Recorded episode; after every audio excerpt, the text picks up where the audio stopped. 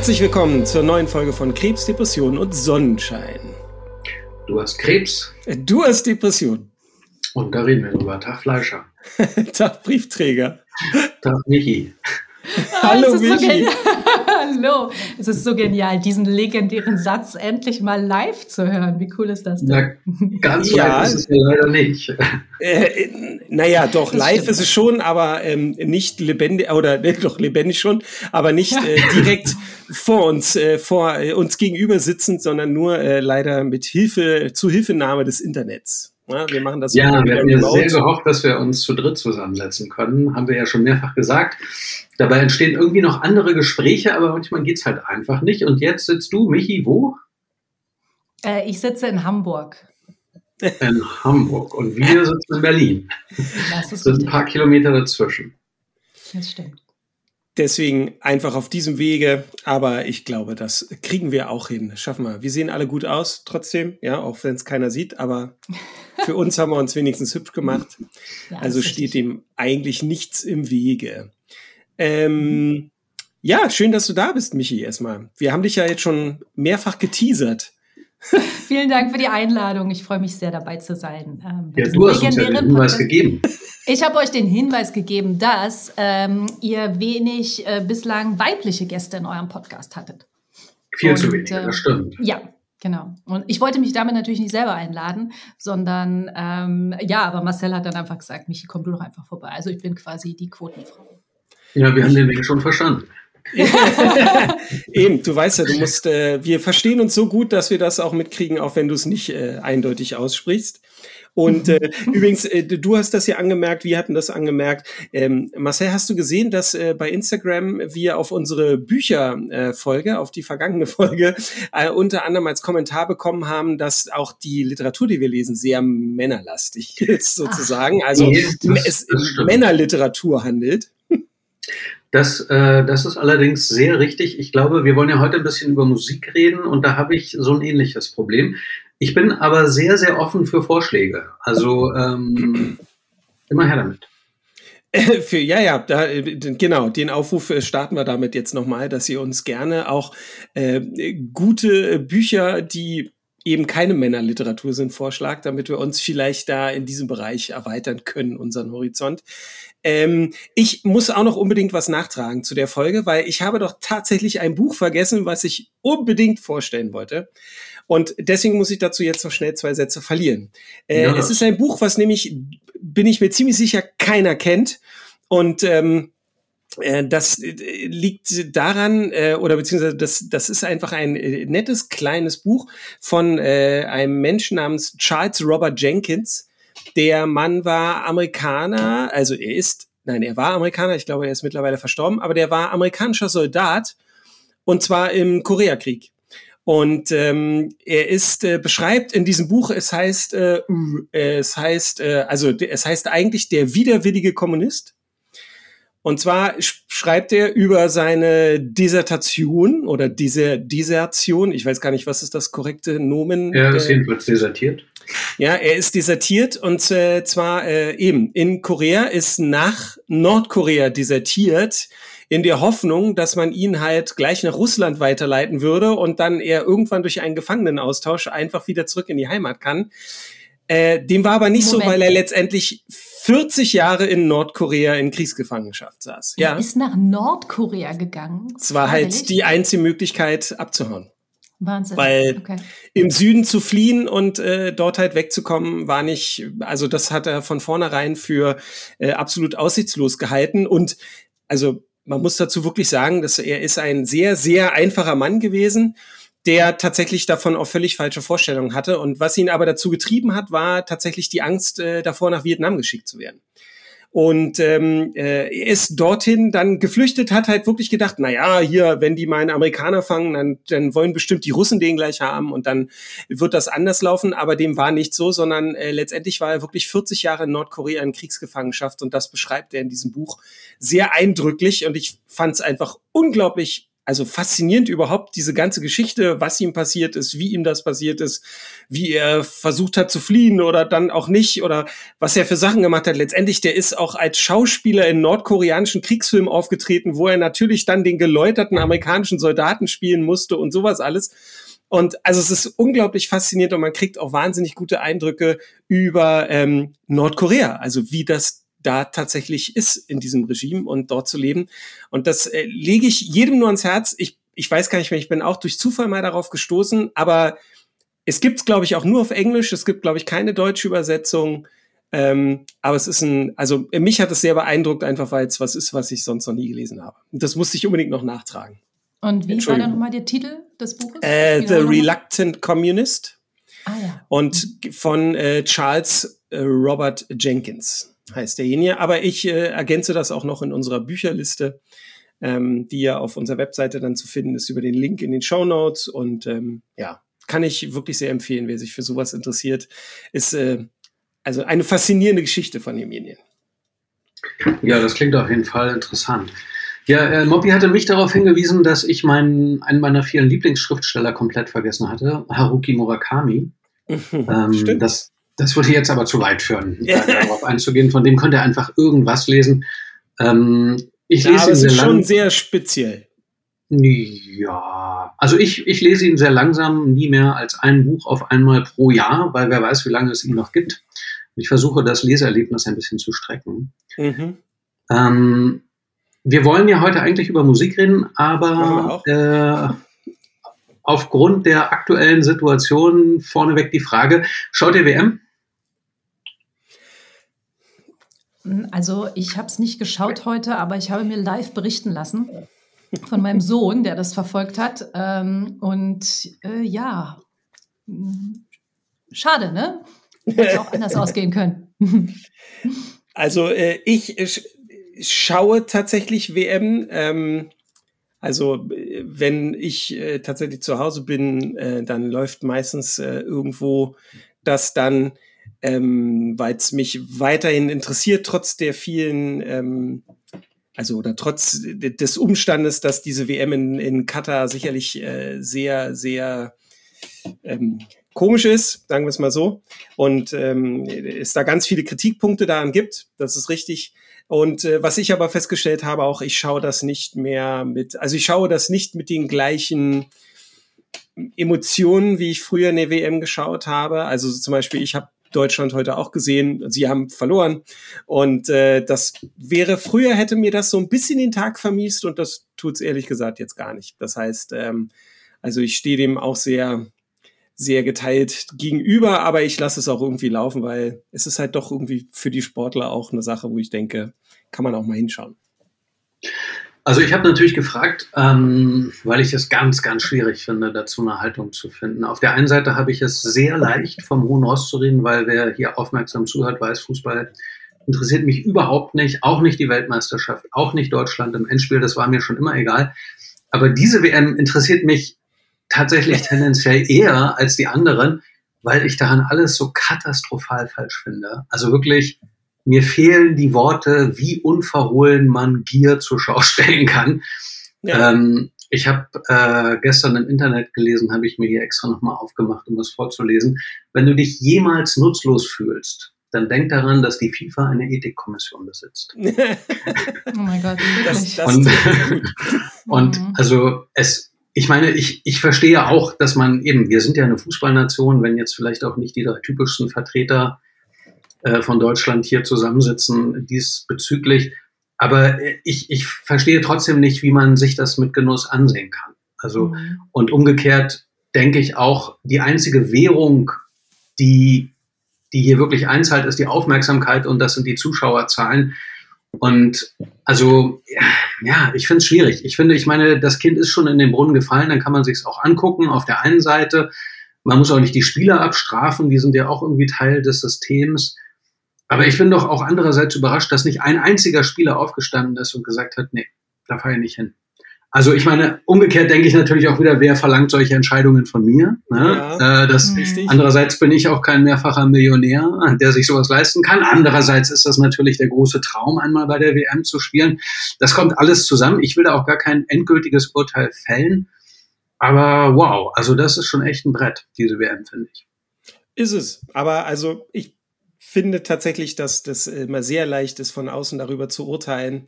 Und ähm, ich bin da voll bei dir. Ich habe das auch lange überlegt. Ich habe tatsächlich mich dafür entschieden zu sagen, stattfinden tut das sowieso. Es wird auch gezeigt, also es wird sich äh, auch daran nichts, wird sich nicht ändern, ob ich den Fernseher anmache oder nicht. Ähm, und es ist schon so ein bisschen, ähm, dass ähm, sich da ja auch Menschen, Sportler präsentieren und zwar für Arbeit belohnen, die sie halt jahrelang auf sich genommen haben. Ne? Und das ist, und jetzt rede ich nicht nur von den Megamillionären, sondern es gibt ja auch aus den, äh, sage ich jetzt mal, aus den kleineren, exotischeren Ländern, da gibt's ja genug Leute, die nicht so viel Geld verdienen. Und für die ist das wahrscheinlich wirklich das Mega-Highlight ihres Lebens, da überhaupt hingekommen zu sein. Und finde ich jetzt auch blöd, wenn man die tatsächlich alle so abstraft. Ich verstehe, was du meinst, aber ich verstehe auch, dass ein Sportler, der tatsächlich sein ganzes Leben darauf ausrichtet, da hinzukommen, dann nicht sagt, so, ihr habt alle Mist gebaut und deswegen fahre ich da jetzt nicht hin, obwohl ich es eigentlich mein ganzes Leben mir erträumt habe. Ja, also, ist schwierig, ist schwierig. Michi, was sagt die Hamburgerin? oh mein Gott, ich, also Fußball und ich, da irgendwelche ähm, äh, Kommentare, Marcel, da erwischst du mich kalt, um ehrlich zu sein. Ähm, wenn dann Fußball, also gut, natürlich, wenn dann natürlich äh, Fußball, dann lokaler Fußball und dann St. Pauli, was soll ich anders sagen? Aber wenn wir jetzt auf dem globalen Level denken, ähm, ja, ich, ich unterstütze das, was ihr sagt. Also das ist schon sehr schwierig, aber es ist auch wirklich ähm, natürlich auch ich meine, die Maschinerie, die dahinter ist, das Geld, was da reinfließt, ja, äh, wie du eben, Benny, richtig gesagt hast, ne, die Sportler, die jungen Sportler, die, für die das quasi der heilige Gral ist, da mal mitgemacht zu haben und wir, äh, diese Auswahlkriterien, die man hat, ja, einer von denen zu sein, die da auf dem Feld stehen, ja, äh, ist ja schon Wahnsinn für, für jeden äh, und ich glaube für jedes Land. Aber natürlich die ganzen Zwänge und Restriktionen, die der Ort, äh, an dem es stattfindet, da verhängt, ähm, ist, ja, ist, ist schwierig von außen zu, zu betrachten und zu, ähm, zu beurteilen, finde ich. Zumal, also eigentlich wollen wir ja die Diskussion jetzt, glaube ich, gar nicht aufmachen, aber ähm, also äh, das Blöde ist ja, dass selbst mittlerweile auch Menschenrechtler sagen, dass die WM da natürlich schon was gebracht hat, ne? Zwar nur für einen Teil der Menschen, für einen Teil dieser Gastarbeiter, aber ähm, dass halt schon man nicht immer alles nur so mega negativ sehen darf. Ne? Also nicht immer nur sagen darf, ja, das ist immer noch ganz schrecklich da, das stimmt. Na, na, natürlich verglichen mit, mit unseren äh, Werten und Standards, die wir hier haben, ist das so. Aber ähm, eben auch viele Menschenrechtler sagen, ja, aber es hat sich was bewegt in der Zeit. Das ist vielleicht nicht so viel, wie wir es gerne hätten. Das ist, das ist klar. Aber wenn es diese WM jetzt gerade nicht geben würde, hätte sich nicht mal das getan. Und ähm, das kann ich nicht beurteilen. Ich gebe das auch nur einfach mal so wieder und werfe es so mit in den Pott, dass es bleibt dabei. Ich glaube, wir wir haben dazu, also ich bin dazu wenig tief drin, aber es ändert nichts an der Tatsache, dass die FIFA auf jeden Fall ein ganz fieser Mafia-Verbrecher-Clan ist und dass da irgendwie ähm, alles nur um Geld geht und ähm, ja, und natürlich man sich fragen muss, warum findet eine WM im Winter in Katar statt, wo auch ja keiner hingeht. Ne? Also zumindest nicht von den Einheimischen und da irgendwie so viel Geld ausgegeben wird für Stadien, die danach wieder abgerissen werden oder eben einfach verkommen, weil darin nie wieder jemand spielen wird. Ja, so, das ist natürlich das ganze glaub, Problem. Das, das eine Stadion ist sogar als äh, das eine ist abbaubar gebaut, richtig. Ne? Ja, ja, das, aber das ist nur dieses eine. Ne? Also ich meine, es sind halt acht Stadien und eins haben sie wieder, haben sie abbaubar und transportabel gemacht, weil das so aus Seeschiffscontainern gebaut ist. Aber ähm, da, dass man das irgendwo hinfahren könnte, aber erstens ist die Frage, passiert das? Und zweitens, ja, ist es immer noch nur eins von acht. Ne? Also also ich, ich finde den Hinweis richtig. Ich finde, man muss die Diskussion auch ausgewogen führen und da hat sich was verändert. Man muss dann natürlich auf der anderen Seite sagen, also ich äh, beziehe meine Informationen jetzt aus einem anderen Podcast, den ich neulich gehört habe. Ich habe das jetzt nicht in der Tiefe recherchiert, dass Katar äh, unter den Augen der Öffentlichkeit, äh, das mit dieser WM-Ausschreibung natürlich so ein bisschen einhergeht, einen Mindestlohn eingeführt hat, der bei 200, 250 Euro im Monat liegt umgerechnet. Katar ist nach Pro-Kopf-Einkommen das reichste Land der Welt. Ja, das ist nur mal so. Und ähm, ich, wenn man, wenn man jetzt sagt, ja, okay, wir hatten, wir hatten ja eine WM in Russland, wir hatten die Olympischen Spiele in China, was das an positiven Veränderungen gebracht haben soll, erschließt sich mir jetzt nicht. Ne? Also da passiert dann vielleicht ein bisschen was, solange es stattfindet. Ob das in der Realität überhaupt stattfindet, steht auch noch auf dem anderen Blatt. Und so weiter und so weiter. Ich glaube, wir könnten den ganzen Abend darüber diskutieren, aber ähm, meiner Meinung nach gehört das gesamte FIFA-Führungsteam in Knast. Und äh, da müsste man einfach neu, ja. da müsste man komplett neu starten. Ja, auch eben das in, in die Öffentlichkeit geben, da müsste ganz andere Transparenzregeln herrschen. Und ähm, das gilt für das Olympische Komitee ganz genauso. Ja, lassen wir es dabei. okay. Wir wollten ja auch eigentlich über Musik reden. Ähm, da muss ich mich jetzt natürlich ein bisschen zurücklehnen, weil Michi, du hast äh, ja so ein bisschen grinsend gesagt, ähm, also mit dir über Musik zu reden. Äh, ja. Weißt du es noch? Ich krieg's nicht mehr ganz genau zusammen. Ähm. Aber ich kam nicht so gut dabei weg. Also ja, also du hast vielleicht eine etwas andere Perspektive oder auch äh, zu Musik, als vielleicht Benny und ich sie haben. Oder ja, mit Markus, Sicherheit. der war ja auch mit schon Sicherheit. mal Gast, Markus Jentsch, genau. äh, äh mitbringt natürlich auf äh, Musik ähm, wie ich sie vielleicht nicht für die Literatur mitbringe oder für Fußball, wie man gerade gemerkt hat. ähm, äh, ja, aber äh, natürlich wirst du auch Emotionen zu, zu Musik haben. Hast du, hast du einen Lieblingssong? Ganz viele. nenn, nenn mir einen. Oder ein Lieblingsgenre. Ähm, naja, also ich mag Rockmusik. Das, äh, das habe ich ja. ja schon mal gesagt, das ist so gesetzt. Ich habe als ich habe so ein bisschen heute über Musik nachgedacht und was ich, ähm, ich weiß nicht, ob euch das auch so geht. Ich, ähm, bei Musik ist es bei mir so, dass ich irgendwann mal für mich so die Genres abgesteckt habe. Mhm. Und das ist dann relativ unbeweglich. Also nicht, ich, ich höre, ich habe neulich auch mal einen Rap-Song gehört, den ich ganz gut fand. Das ist aber überhaupt nicht meine Musik. Ähm, und ich fand das insofern interessant, als dass ich bei Kinofilmen äh, in Bezug auf die vorletzte Folge oder auch bei Literatur auf die letzte Folge, da bin ich viel beweglicher mit den Genres. Also wenn du da kommst und sagst, hey, hör dir das mal an, dann bin ich, oder, oder liest dir das mal durch, dann bin ich viel offener, als wenn du jetzt mhm. mit einem Song kommst von einer Musikrichtung, die mir nichts sagt. Äh, so da, da habe ich so eine andere Art von Sperre. Geht euch das auch so? Also für mich hat Musik da tatsächlich unter den Kunstformen eine Sonderstellung. Ähm, ich glaube, also ich, ich glaube, ich verstehe, was du meinst, weil, also ich finde, das hat ganz viel mit Arbeit zu tun. Also, weil das Problem ist ja, ähm, ähm, wenn man das dann wirklich möchte eigentlich, sich mit einer anderen Musikrichtung, die einem bisher nichts gesagt hat, sich auseinandersetzen möchte, dann reicht's ja nicht, auch nur mal einmal irgendwo reinzuhören und zu sagen, äh, das Lied gefällt mir, das gefällt mir nicht. Weil ein Lied steht, steht ja selten so super exemplarisch alles da, was dieses, was dieses Genre ausmacht. Und das ist Arbeit, die man da investieren muss. Und das ist halt die Frage, ob man, wenn man, äh, äh, ja, also das ist die Frage, ob man die auf sich nehmen will. Denn wenn ich normalerweise Musik höre, um das äh, entweder als Untermalung zu haben oder in meinem Fall selber Musik zu machen, wenn ich es als Untermalung mache, dann will ich darüber nicht nachdenken müssen. So. Wenn ich selber Musik mache, dann suche ich mir natürlich Sachen aus, die ich machen will. Und nicht mhm. sag jetzt, ah, ich guck mal, was ich, was es noch so in einem Genre gibt, was ich gerne könnte, äh, was, was vielleicht mir gefallen könnte, weil ich schaffe ja schon nicht, mich mit den Sachen zu befassen, die ich gerne mag.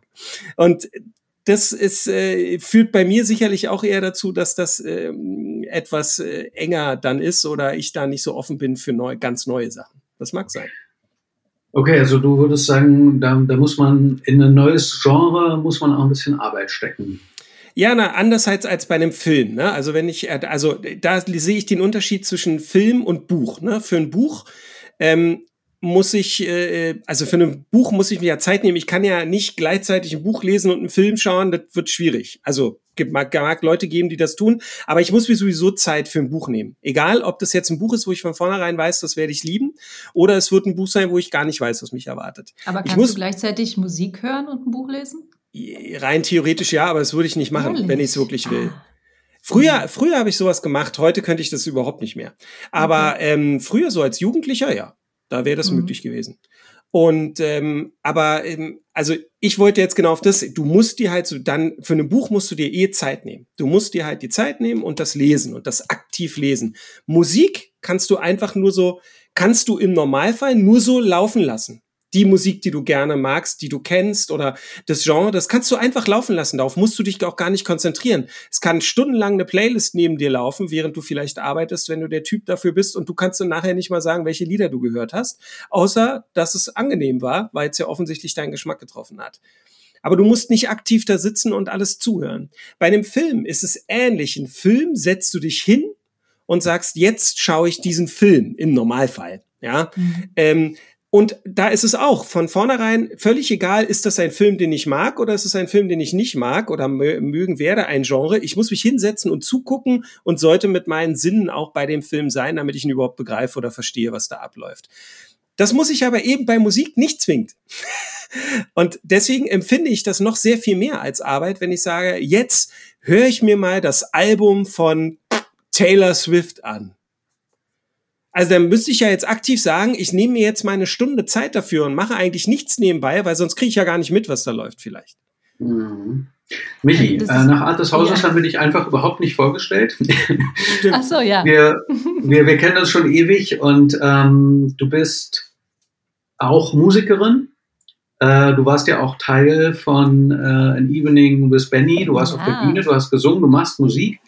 Ähm, wie ist das bei dir? Kannst du, kannst du Empfehlungen aus Genres, die du normalerweise nicht hörst, kannst du das gut annehmen?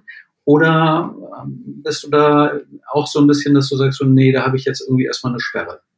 Nee, überhaupt nicht. Deswegen, ich wollte gerade schon, als Benny das immer gesagt hat, das sei Arbeit und so. Ich denke, oh Gott, nein, das ist es für mich gar nicht. Also, ähm, ich kann zum Beispiel Musik nicht nebenbei hören. Ähm, wenn es, äh, wenn irgendwo was dudelt, also zum Beispiel, ähm, es stresst mich sogar manchmal beim Autofahren, um ehrlich zu sein. Außer es sind Songs, die ich kenne, wo ich aktiv mitmachen kann. Aber irgendwas, was im Hintergrund dudelt, das geht gar nicht. Mm, Und äh, es gibt ja auch, ich weiß nicht, ob ihr es von der Arbeit kennt, Leute, die dann quasi irgendwie was machen am Computer und nebenbei halt Musik hören. Ich verstehe auch nicht, weil ich kann mich irgendwie anscheinend nur auf ein Medium konzentrieren. Oder ich will mich auch gerade bei Musik nur auf ein Medium äh, konzentrieren. Deswegen, also höre ich mir unterschiedliche Genres an, ja, bin ich offen dafür auch. Was ich am Ende dann gerne selber umsetze, geht vielleicht immer in eine ähnliche Richtung. Also ich mag Jazz, ich mag Soul, ja, das ist vielleicht dann die Richtung, die ich gerne mag. Aber ähm, was ich früher zum Beispiel oft auch gemacht habe, äh, wenn, ich, wenn ich in Bands war, ist, dass wir äh, zeitgenössische Stücke, und damit meine ich jetzt Stücke aus den Top Ten genommen haben und die vielleicht in eine Jazzform gegossen haben. Also quasi diesen, diese Referenz äh, zum, zur aktuellen ähm, Zeitgeist gezogen haben. Aber es ist keine Arbeit für mich, mm, überhaupt nicht. Hingegen, Marcel, und deswegen, ich glaube, das ist, worauf ich damals hinaus wollte, ist, dass wir beide so unterschiedlich sind. Ein Buch zu lesen ist für mich im Moment wahnsinnig schwer. Ich weiß nicht warum. Vielleicht, weil ich den ganzen Tag lese oder, also das ist für mich da, das ist keine Ahnung, da, das ist im Moment echt schwierig. Weiß nicht warum. Aber also Musik sozusagen so, ich finde, das ist ja auch schon besonders zu sagen. Also ich kenne eigentlich, mir würde spontan fast niemand einfallen, der nicht zumindest zeitweise Musik nebenher laufen lässt, während Mhm. Arbeit läuft, so oder so. Das hat ja auch manchmal sowas von sich einkapseln. Ne? Also ähm, im Gegensatz zu mir tragt ihr richtige Kopfhörer, ich habe nur so AirPods drin. Das hat ja auch sowas von sich abkapseln. Ne? Musik Mhm. anmachen, nur noch du und der Monitor, also so du und die Aufgabe. Die Musik Mhm. gibt dann auch so einen gewissen Rhythmus vor. Ähm, aber dass du sagst, nee, Musik ist was, was ich ausschließlich genießen möchte oder wo ich Bewusst ausschließlich. ja, Ja. bewusst, wo, wo, die, wo die Aufmerksamkeit halt im Ganzen hingeht. Das finde ich schon sehr ungewöhnlich. Das höre ich, das höre ich nicht so oft. Also nicht, dass Leute das nicht mal machen, ne? Das ist ja die Mhm. eine Sache, aber zu sagen, ich obwohl Musik ja so ein wichtiger Teil in deinem Leben ist oder vielleicht deshalb, äh, mhm. gibt es entweder Musik oder keine Musik, aber es gibt nicht Musik und. Das stimmt. Aber, der, aber das ist eben genau der Punkt. Das ist halt das, was ich als Arbeit bezeichnet habe, ist letztendlich nur, sich Zeit zu nehmen. Ne? Mhm. Und das ist es ja, wo du sagst, na, das machst du sowieso. Du hörst Musik eh nur, wenn du dir die Zeit nimmst dafür. Mhm. Und das ist genau der Unterschied, wo ich sage, deswegen kann ich das nicht, weil ich mir selten extra Zeit nehme, nur um Musik zu hören. Ne? Weil eigentlich läuft das so mit. Außer ich will Musik machen. Und dann bin ich halt an dem Punkt. Natürlich kommt es dann mal vor, dass irgendwie, wenn Moppy zu mir sagt, du, wir machen jetzt einen Country-Song, mhm. und ich jetzt aussage, Country ist jetzt nicht unbedingt das, was ich bisher immer gehört habe, dass ich mir dann das natürlich bewusst anhöre, um dann zu sagen, hey, den Song finde ich cool. Ne? Keine Frage. Mhm. Und den mache ich dann auch. Dann setze ich mich damit auseinander. Aber ähm, ja, halt jetzt so auch von mir aus sozusagen, ach, eigentlich sollte ich mich mal mit weiß ich nicht, was für Musik auseinandersetzen und mir die Zeit nehmen, da die größten zehn Alben mal durchzuhören. Dafür die Zeit würde ich mir nicht nehmen. Tatsächlich nicht. Erinnert also, wo ich das, euch denn? Achso, entschuldige Marcel. Nee, ich wollte nur noch mal so eine Brücke schlagen, weil was du beschreibst, kenne ich schon auch. Wenn allerdings nur innerhalb der Genres, die ich mag. Ähm, ich erinnere mich, ich habe so äh, um die Jahrtausendwende gab es so eine Indie-Rock-Band, die hieß Live. Absoluter Albtraumname, wenn man sie irgendwo sucht. Und ähm, die hatten ein Album rausgebracht, auf das ich mich sehr gefreut hatte. Das hieß Wie. Und ich habe das gehört und ich konnte damit überhaupt nichts anfangen. Obwohl ich die Band total mochte. Ich mag sie auch immer noch ganz gerne.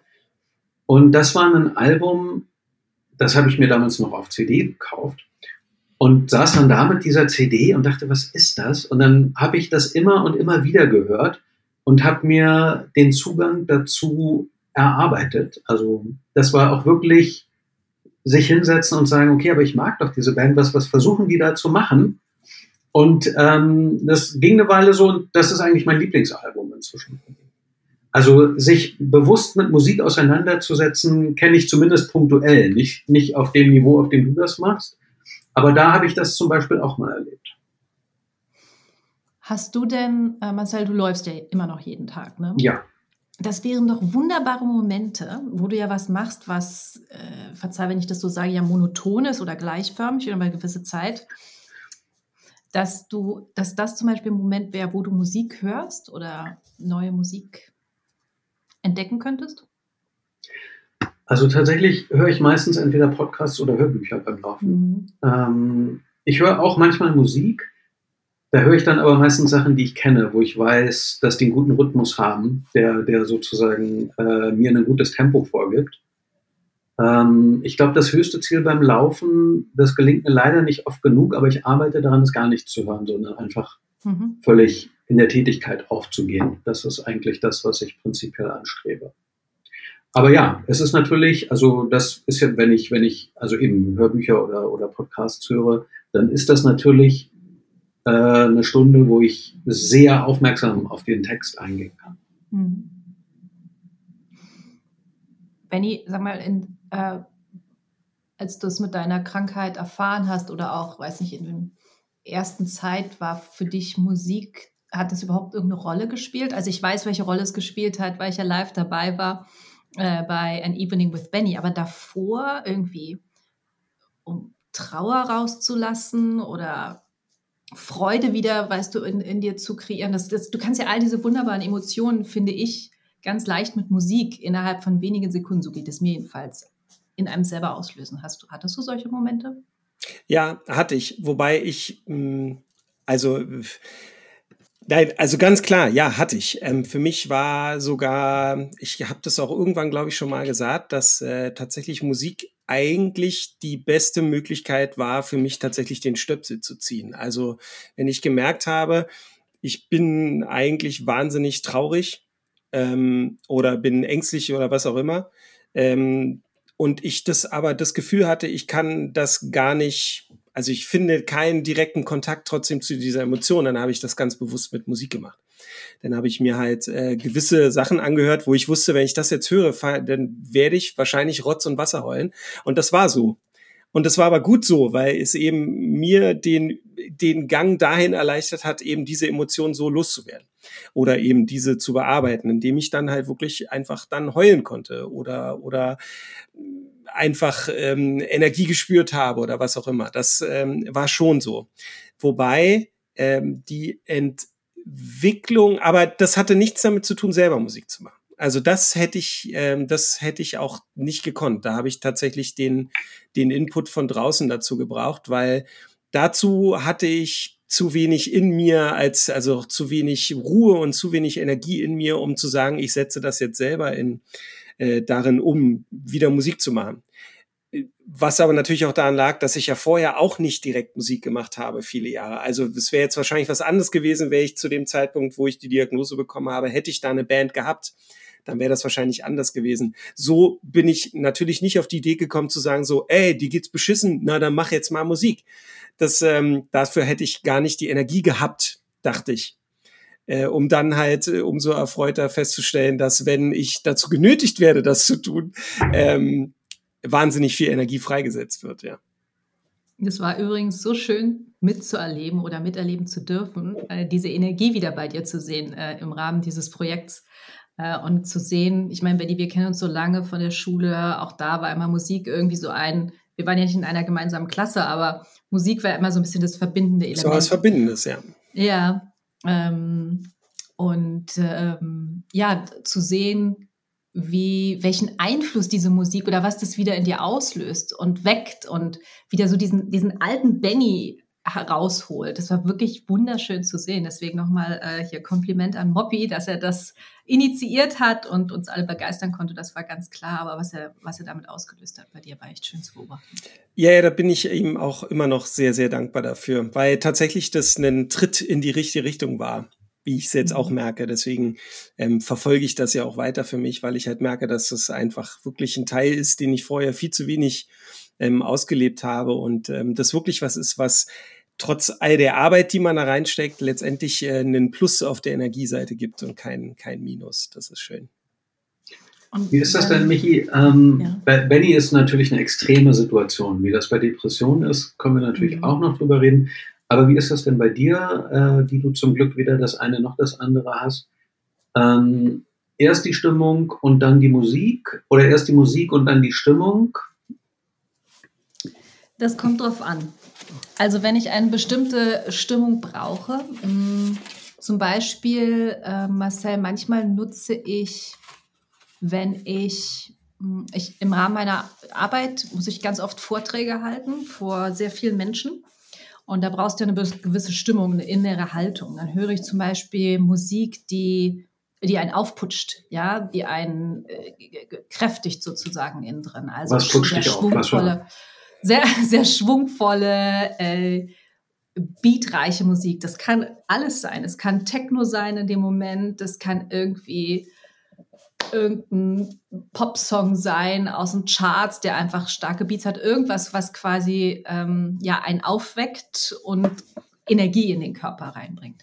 Also das sind Momente, wo ich mir beispielsweise irgendwie aktiv Musik suche. Oder ich habe so wirklich so eine ganze Playlist, die heißt Schwung, wenn ich irgendwie Schwung in mir brauche. Ja? Mhm. Mm, ähm, andererseits gibt es auch Momente, ähm, wo ich ja aktiv irgendwie keine Ahnung mich beruhigen möchte oder Ruhe brauche und dann auf klassische Musik zurückgreife. Also im Moment mhm. höre ich wieder total viel klassische Musik, äh, weil ich finde, es hat was sehr beruhigendes und natürlich jetzt gerade auch in der Vorweihnachtszeit, im, äh, in der dunkleren Jahreszeit finde ich, hat es auch was sehr romantisches und schönes ähm, zu haben. Aber da diese diese ja äh, ich, ich kann dir gar nicht sagen, wie ich auf Musik komme. Das ist dann immer irgendwie ja, manchmal auch, manchmal durch YouTube, manchmal durch was ich im Radio höre, dann werde ich an Songs erinnert, ähm, ähm, dann suche ich aktiv danach. Ich suche sehr viel aktiv nach Musik, je länger ich darüber nachdenke.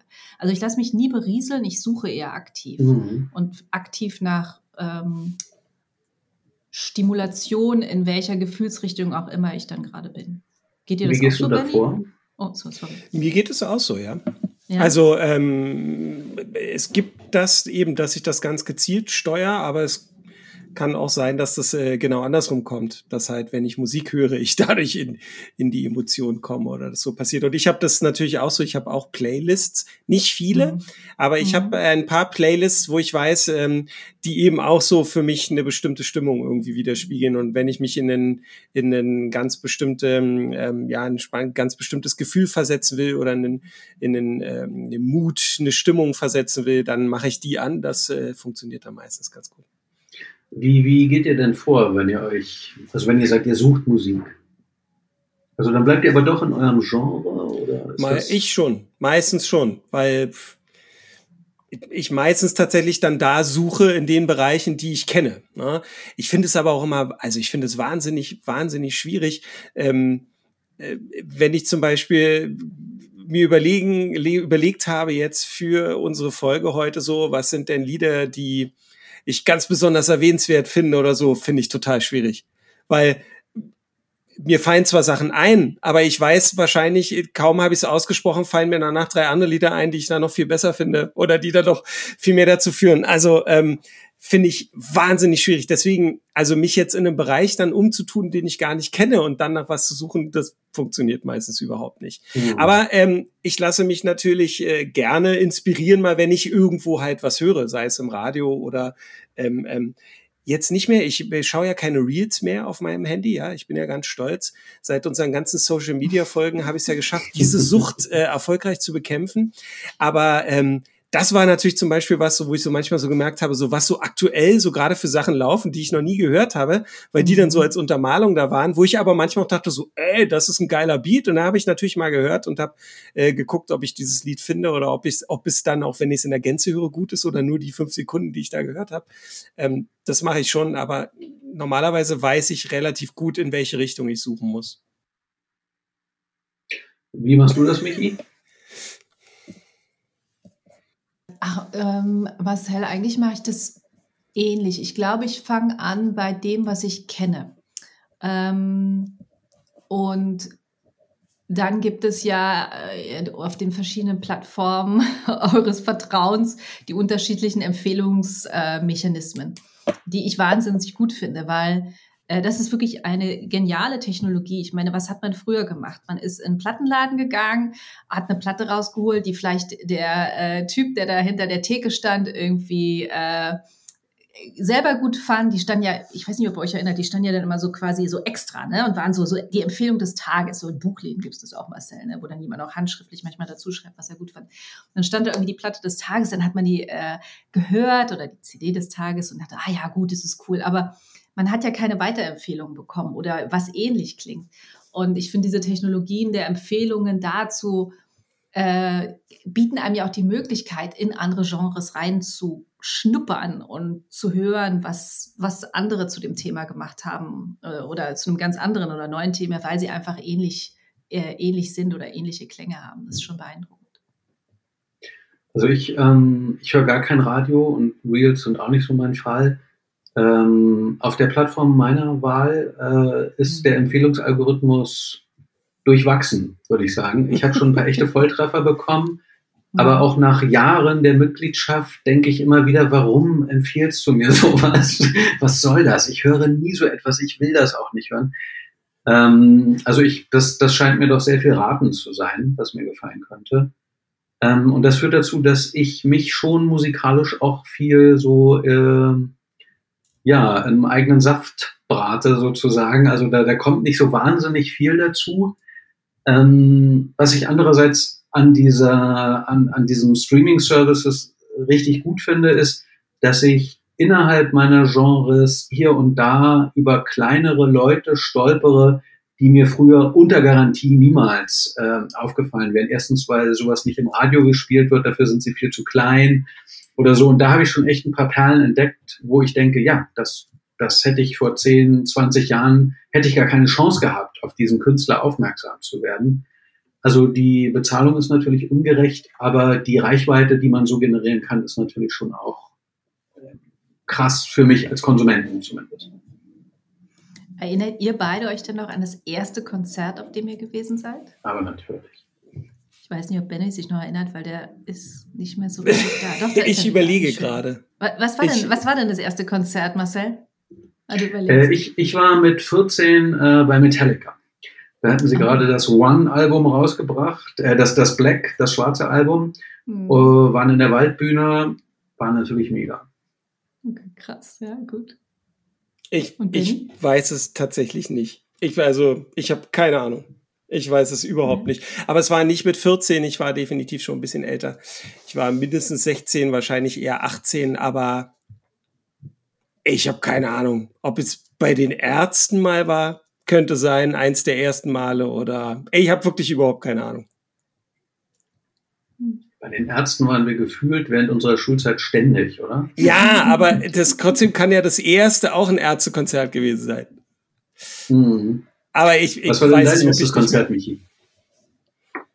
Oh, bei mir war es total uncool. Äh, nichts nicht so cooles wie du, Marcel. Ich war bei, jetzt haltet euch fest, Achtung, DJ Bobo. Erinnert ihr euch noch an DJ Bobo? Mhm. Das war mein erstes Konzert. Das muss auch 13 muss ich auch gewesen sein. Ich bin mit meiner Schwester da gegangen. Das war, die hat zu dem Zeitpunkt Freiburg gelebt. Da äh, gab es so ein kleines Fest Festival und da sind wir hin und ich dachte, oh mein Gott, ich war ultra aufgeregt, weil es ja mein erstes Konzert war. Ähm, aber ja, ich erinnere mich noch daran. Das war wirklich prägend. Aber das, das finde ich ja auch, das ist ja das, was mich an Musik immer so begeistert, dieses, dass es so prägt.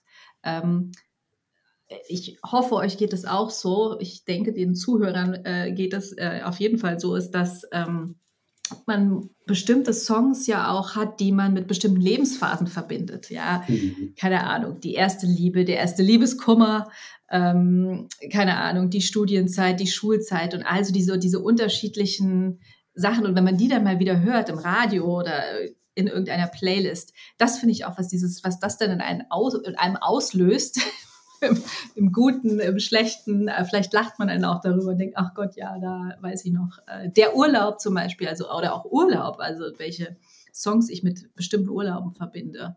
Ähm, ist Wahnsinn. Ja, Musik ist auch echt so ein, so ein Tor in die Vergangenheit ganz oft. Ne? Du hörst diesen Song und dann bist du wieder 1989 oder keine Ahnung so. Ja. Das, das trägt einen total zurück. Ja. Das ist so, auf jeden Fall. Ich ähm, ähm, erinnere mich da gerne dran. Wir haben äh, früher, äh, da, also ich weiß noch, als wir, wenn wir in Urlaub gefahren sind, ja, mit dem Auto, dass das erste nicht das erste Auto meiner Eltern, aber das erste oder das erste, was ich noch in Erinnerung habe, ähm, hatte noch keinen Kassettenrekorder. Und ähm, sondern wir hatten halt einen Kassettenrekorder zwischen uns dann stehen, mein Bruder und ich, und haben halt da die Musik gemacht. Und äh, es gibt immer wieder Momente in unserem Leben, wo wir sagen so, ey, hier, das Lied habe ich letztens gehört. Das war damals auf dieser blauen Kassette, die wir immer da im Urlaub gehört, die wir immer gehört haben, wenn wir in den Urlaub gefahren sind also klar, das ist so. Ich erinnere mich auch immer noch gerne an die Sachen, äh, die halt gerade absolut in waren, als wir Abi gemacht haben oder so. Ne? Das sind halt so Sachen, die natürlich überall liefen, auf jeder Party, auf jeder Fete, ähm, auf jeder Abifahrt oder weiß ich nicht, wo man einfach weiß, das vergisst man auch nicht mehr, finde ich. Und da denkt man auch immer an die Zeit zurück, ja. Was du gerade beschrieben hast, so dieses, ähm, dass man in der Zeit, dass dass das auch die Songs irgendwie für die Ewigkeit sind. Ähm, dass das irgendwie so zum bisschen das ist, was, was mich so geprägt hat. Und da bin ich dann auch nie so groß drüber hinausgekommen. Ich mochte halt Rockmusik, ich mag immer noch Rockmusik. Äh, so werde ich wahrscheinlich auch eines hoffentlich fern Tages beerdigt werden mit Rockmusik. Ich, äh, das, das war die Zeit, in der festgelegt wurde, was ich für eine Musik mag. Hm. Aber äh, ja, also äh, klar, das ist bei mir grundsätzlich auch eher so und ähm, ich finde das auch nichts Schlimmes, wobei ich weiß, dass mein äh, Spektrum schon da breiter ist als deins, aber ähm, ich finde das halt über, auch überhaupt nichts Schlimmes, denn eben in erster Linie soll ja Musik in einem was auslösen und soll einem Spaß machen und schön sein und wenn man halt, äh, wenn das eben nur dieses eine Genre schafft, dann ist das halt so, ne? woran auch mhm. immer das liegt. Ja. Zu Autofahrten fällt mir nur ein, äh, meine Mutter war ein oder ist auch immer noch ein riesiger Udo Jürgens-Fan. Und auf Autofahrten musste ich immer Udo Jürgens hören. Und ähm, bin auch so ein, so ein, bisschen verbrannt für diese Art von Musik. und äh, sie sagte aber damals immer, wenn ich gesagt habe, ob wir nicht mal was anderes hören können, dass der Fahrer entscheidet, welche Musik läuft. Und Ja, ich hab, mir ist das aber in meiner Familie nicht so gelungen, obwohl ich in der Regel der Fahrer bin, mich da so durchzusetzen, wie sie das gemacht hat. Na, da bist du einfach nicht äh, streng genug, würde ich mal sagen. Ja, sieht so Bei aus. meinem Vater war das äh, genau umgekehrt. Mein Vater ist eigentlich dann immer im Urlaub gefahren und mein Vater hatte da aber auch keine besonderen Vorlieben, von dem her durften wir schon hören, was wir wollten. Aber ich habe es immer sehr schön gefunden, wenn äh, dann mein Vater danach gesagt hat, oh ja, aber das fand ich jetzt gut, das würde ich auch gerne hören. Das war dann meistens so Whitney Houston Mhm. oder so, damals, als sie ähm, praktisch am Zenit ihres Schaffens war. Ähm, und ich erinnere mich tatsächlich dran, dass wir irgendwann mal, warum auch immer, hatten wir irgendwie ein bisschen Techno auf so einer Kassette. Und das haben wir dann aber ausgemacht nach zwei Liedern, weil selbst mir hinten mein Vater zu schnell gefahren ist. Dann, das lief. Also ich glaube, das hatte so direkte Auswirkungen auf das Nervensystem, ja. Und äh, er gab dann irgendwie immer mehr Gas und dann so, vielleicht hören wir doch lieber Whitney Houston wieder. Das, äh, dann kommen wir sicher an.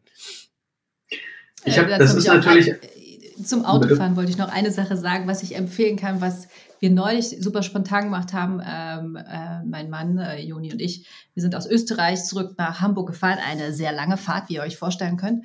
Und ähm, das, die Radiosender war nicht unser Geschmack. Und dann haben wir angefangen, ähm, mein Mann und ich quasi, jeder durfte immer einen Song auswählen. Ja, also einen Song haben wir gehört auf Spotify und dann hat der nächste den anderen Song gewählt. Also quasi DJ ab, abgewechselt. Und das war so gut, ähm, weil man dann A, habe ich seinen Geschmack nochmal etwas besser kennengelernt. Auch witzig zu sehen, an welche Lieder man sich so erinnert, ja. Also dann Mhm. ha- hat er angefangen, mir irgendwelche Melodien vorzusummen. Na, der Song mit und ich so, ey, ich habe keine Ahnung, wovon du sprichst. Aber es war so schön, dann diese, diese Playlist quasi so durchzusehen und zu gucken. Natürlich sind wir auch sehr 90s-lastig, logischerweise. Ähm, und da waren jetzt vielleicht nicht so viele aktuelle Stücke dabei, aber ein paar auch. Also, aber das kann ich empfehlen. Das ist irgendwie nett, Ja, coole ähm, Idee. Eine Autofahrt äh, zu verkürzen, aber auch einfach neue Songs vielleicht nochmal oder Songs wiederzuentdecken, an die man selber etwas vergessen hat. Mhm. Ich finde, ähm, Benny, was du gerade gesagt hast, es ist ja auch so, wenn, es ist ja was ganz Besonderes, finde ich, wenn man ähm, einen Song spielt und irgendjemand anderes kommt und, und validiert den eigenen Musikgeschmack ne? und sagt so, ey, das ist aber ein cooler Song. Ja. Das ist ja irgendwie ein völlig anderes Kompliment als du hast dich heute aber schick gemacht oder schöne Brille Ja. oder tolle Frisur oder so. Musikgeschmack ist ja da irgendwie noch was, was anderes Persönliches, oder? Wie seht ihr das? Ja, ich finde schon, gerade weil es sowas eben, weil es was Emotionales ist. Ne? Also weil du ja damit Emotionen transportieren kannst auch. Auch nur mit der Auswahl der Musik, die du gerne hörst, jetzt sei es in diesem Moment oder eben zu einem bestimmten Anlass. Und wenn dann halt jemand sagt so, ey, das fand ich total gut oder das hat mich voll mitgenommen, voll abgeholt, das passt dir jetzt gut, heißt es ja, dass ihr irgend, dass man irgendwie emotional auch auf der gleichen Wellenlänge in dem Moment ist. Also ich finde, das ähm, ähm, deswegen äh, trifft es auch in dieser Dimension einfach irgendwie was, wo man sagt so, ja, das äh, ist ein schönes Kompliment, wenn man es schafft, da den Geschmack von jemand anders auch zu treffen. Mhm. Ja, eigentlich so ein bisschen wie bei deinem Konzert, oder? Weil da hast du ja auch die Songs fast alle vorgegeben. Ähm, das war auch gut. Und die War Begeisterung war groß. Nein, auf gar keinen Fall. Das war berechtigt. Hieß ja An Evening with Benny und nicht A Playlist from the Band. ja. Ja, die, ähm, ja, da- das ging erstaunlicherweise gut auf, ja. Und ähm, Mhm. es hat offensichtlich äh, die, die Emotionalität, Emotionalität an dem Abend zumindest gut getroffen, ja. Total. Und sag mal, Benny, hast du eigentlich früher, ich, ich erinnere es wirklich nicht mehr genau, also es ist jetzt keine Fake-Frage, hast du früher auch Musiksongs selber geschrieben oder Melodien Nein. oder Ich, gar nicht? Nee, ich bin leider, das habe ich immer gesagt, ich bin leider nur gut im Reproduzieren, leider nicht im Erschaffen. Also das heißt, ich meine, ich habe nie ein Instrument gespielt. Ich ähm, hange mich ja jetzt ähm, an der Gitarre entlang und äh, sowas alles. Aber ähm, das war mir irgendwie nie vergönnt. Ähm, Mhm. Das war aber schon immer so. Also äh, ich bin ich auch ganz ehrlich, da liegt nicht meine Stärke. Und äh, das finde ich manchmal ein bisschen schade. Ich würde mir wünschen, es wäre anders, aber es ist einfach nicht so. Und das äh, habe ich auch vor langer Zeit dann als solches akzeptiert, dass ich mich dann eher darauf verlege, vieles äh, gerne nachzumachen, aber halt nicht selber zu schreiben. Aber schon deinen eigenen Flavor mit reinzubringen, ne? Also Ja, na- ist ja, nicht ja, na gut, klar. Äh, ja also das natürlich, man, man, färbt, man färbt das natürlich dann so, wie es einem passt. Oder es gibt ja, das ist ja auch das Schöne heutzutage, dass man hat ja tausend verschiedene Versionen meistens von äh, den Songs, die man mag, zur Verfügung, weil es eben tausend Leute gibt, die auf YouTube ein Video einstellen, wo sie das halt selber mit der Gitarre oder mit was auf was auch immer für Instrumenten spielen. Und sich da schon mal das rauszusuchen, wo man sagt, wow, aber der Song ist, fand ich schon immer geil, aber diese Version ist jetzt der Oberknaller und so finde ich das super, wie derjenige das gemacht hat. Also das schon zu übernehmen als Ausgangspunkt und dann von da ausgehend dann natürlich das noch äh, mit der eigenen Färbung zu versehen, ist dann, mehr kann ich nicht, aber das ist dann was, was mir sicherlich Spaß macht. Diese, diese Erweiterung von Musik finde ich übrigens auch eine totale Bereicherung. Also allein da so, was man dann so an, an A Cappella oder Akustikversionen von Songs im Internet findet. Mhm. Absolut. Also ich weiß noch, wie wir, wie wir das äh, ähm, eben auch bei den Proben zu An Evening with Benny und dann hatten wir irgendwie eine Idee, wo wir gesagt haben, ah hier, der Song, sowas wäre doch noch ganz cool, wenn man sowas macht aber ja, aber vielleicht nicht alles oder müsste man mal gucken, so ein Medley und letztendlich hat man gesucht und hat irgendwas gefunden, wo man meistens alle da stand und gesagt haben, ey, ja, das ist eine geile Version, genau so können wir das machen. Ähm, und das ist schon, das ist wirklich klasse. Das hattest du halt früher nicht, das hast du halt im Plattenladen nicht gefunden. Ne? Mhm. Das ist halt wirklich ein Vorteil davon. Michi, hast, weißt du noch, wie du zur Musik gekommen bist? War das einfach so, also ich habe, ich kann es ja mal so, für, für mich war halt zum Beispiel der Zugang zur Literatur war halt immer so dieses Eintauchen in andere Welten. Ne? Also andere Perspektiven einzunehmen, andere, andere Leben zu durchleben. Ähm, mhm. Das war das, was mich so zur Literatur gezogen hat. Ähm, weißt du noch, wie du oder, oder kannst du sagen, was, was Musik für dich ist, was das für dich bedeutet? Also ich glaube, ich hatte immer einen Bezug. Meine Mutter erzählt immer die Geschichte, dass sie, als sie mit mir äh, hochschwanger war, waren sie in der, in der Deutschen Oper in, in äh, Berlin, ähm, zusammen mit meinem Vater. Sie sagt, dann ging die Musik los und ich habe im Bauch gestrampelt wie sonst irgendwas, ja. Und sie behauptet immer, das dafür. war schon der, das war der Moment, wo sie wusste, das Kind wird was mit Musik, äh, findet Musik. Frühkindliche Erziehung nennt man das. Ja, genau, genau. ähm, und auch immer, also ich habe nie, wir hatten dann so Instru Instrumentalunterricht schon in der Grundschule und ich habe nie gefehlt. Es war mir immer wichtig, zu diesem Unterricht zu gehen. Ja, komme was wolle. Ich habe gesagt, nein, an dem Tag gehe ich zu Frau Thorau, äh, die das damals in, in der Schule angeboten hat. Und ich habe es auch wirklich immer aktiv gesucht. Also äh, ich habe auch Ballett getanzt und habe ich so oft gefehlt, weil ich dann keine Lust hatte. Aber zu allen Musiksachen. Ich habe Blockflöte gespielt, Querflöte, äh, Klavier. Mh, mm, es war nie so, dass ich gesagt habe, ach nee, da gehe ich jetzt nicht hin, weil ich habe keine Lust oder dann auch zum Gesangsunterricht später. Das war immer wichtig für mich, weil, naja, um in eurem Thema hier zu bleiben, das ist quasi mein Sonnenscheinmusik, ja. Mhm. Also ist wahrscheinlich für Benny auch, wenn ich, das können ja die Zuhörer leider nicht sehen, aber zu sehen, wie, wenn du über Musik sprichst, ja, wie deine Augen leuchten, dein Gesicht, das ist schon so, ja, es ist, vermute ich, auch dein Sonnenschein sozusagen. Absolut. Und so absolut. ist es auch für mich. Ähm, Deswegen, äh, also ja, es hat keiner irgendwie mich aktiv hintragen müssen zur Musik, Marcel, sondern ich habe immer wieder danach gesucht, mal mehr, mal weniger und das quasi als meinen Sonnenschein im Leben sozusagen, ähm, ja, der mich immer begleitet. Mal stärker, du, mal weniger stark. Du bist mit dieser Liebe schon zur Welt gekommen. Ja, absolut, absolut, absolut. Sollen wir eine kurze Pause machen? Gerne, ich äh, brauche meinen Break. Okay, dann bis gleich.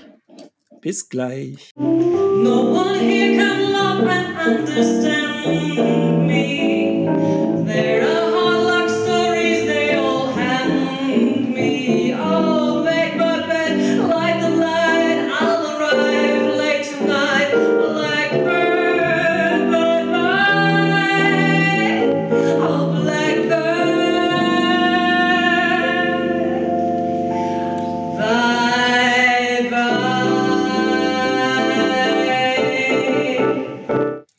Back again. Da sind wir wieder. Ähm, ich habe mal in, also so richtig vorbereiten tun wir uns ja nie, aber ich habe hier mal zwei Zitate gefunden, die ich euch an den Kopf werfen wollte. Ähm, über Musik und Mental Health kann man sich, glaube ich, lange unterhalten. Ich weiß nicht, Benny, wie, wie du das mit, mit Krebs wahrnimmst. Michi, du hast ja auch mal in der Musikindustrie gearbeitet. Mhm. Das können wir ja hier auch mal so droppen. Also du hast ja auch so Insider-Erkenntnisse. genau. ähm, Ich habe äh, das eine, was ich gefunden habe, ist If people forget about their problems for two hours, I did my job. Das ist von Tom. Petty, den ich natürlich auch sehr gerne höre. Mhm. Ist das so für euch, für Musik, dass das sowas ist, wo Alltagschaos kann ausgeblendet werden, jetzt läuft Musik? Also zu 100 Prozent, ja. Äh, und in dem, in diesem Zitat liegen ja eigentlich auch zwei Blickwinkel. Ne? Zum einen den Blickwinkel des Performers auf der Bühne, äh, der sich freut, auch dem Publikum was Gutes getan zu haben für zwei Stunden aber natürlich auch für das Publikum oder die Zuhörer, wo auch immer sie sind. Jetzt in dem Fall äh, spricht er wahrscheinlich von einem Konzert. Ähm, zu 100 Prozent, Marcel, einfach. Man vergisst, man ist kurz in der Welt. Und wie ich gesagt habe, für mich ist Musik halt mein Sonnenschein, meine Emotionen, ja. Ähm, ja, auf jeden Fall. Definitiv. Finde ich schön, dass du die Performer-Perspektive da gleich mit reingebracht hast. Die hatte ich zum Beispiel gar nicht auf dem Schirm, weil ich ja nur Konsument mhm. bin.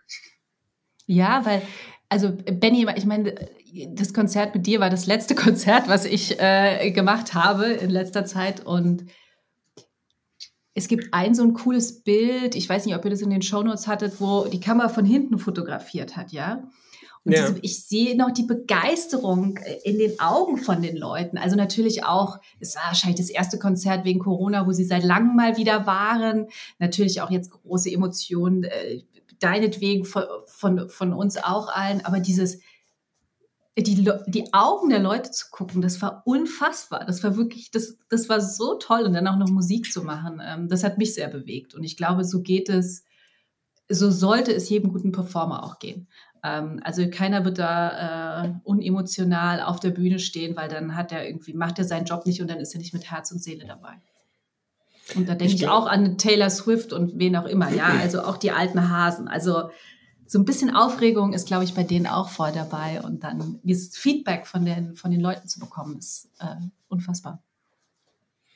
Denke ich auch. Und ähm, klar ist das bei mir auch so. Also so egal, ob ich höre, ob ich einfach nur konsumiere, dann ähm, ähm, ist es, also du bist auf einem guten Konzert, wenn du danach, also wenn du wirklich alles ausgeblendet hast, das, dann war das ein tolles Erlebnis, egal wer da stand und, und, und ähm, was da noch auf der Bühne da gemacht wurde für ein Gehampel oder was, das spielt eigentlich alles keine Rolle, finde ich. Aber ähm, was, was du gerade gesagt hast, Michi, na klar, also ich meine, ähm, ist auch kein Geheimnis. Ne? Wir haben, als wir geübt haben für das Konzert, ne, natürlich habe ich ähm, haben wir uns da viel Zeit genommen, wir haben viel gemacht und wir haben da ähm, im Probenraum viel, viel geackert, wirklich in der kurzen Zeit, um da auch was hinzukriegen.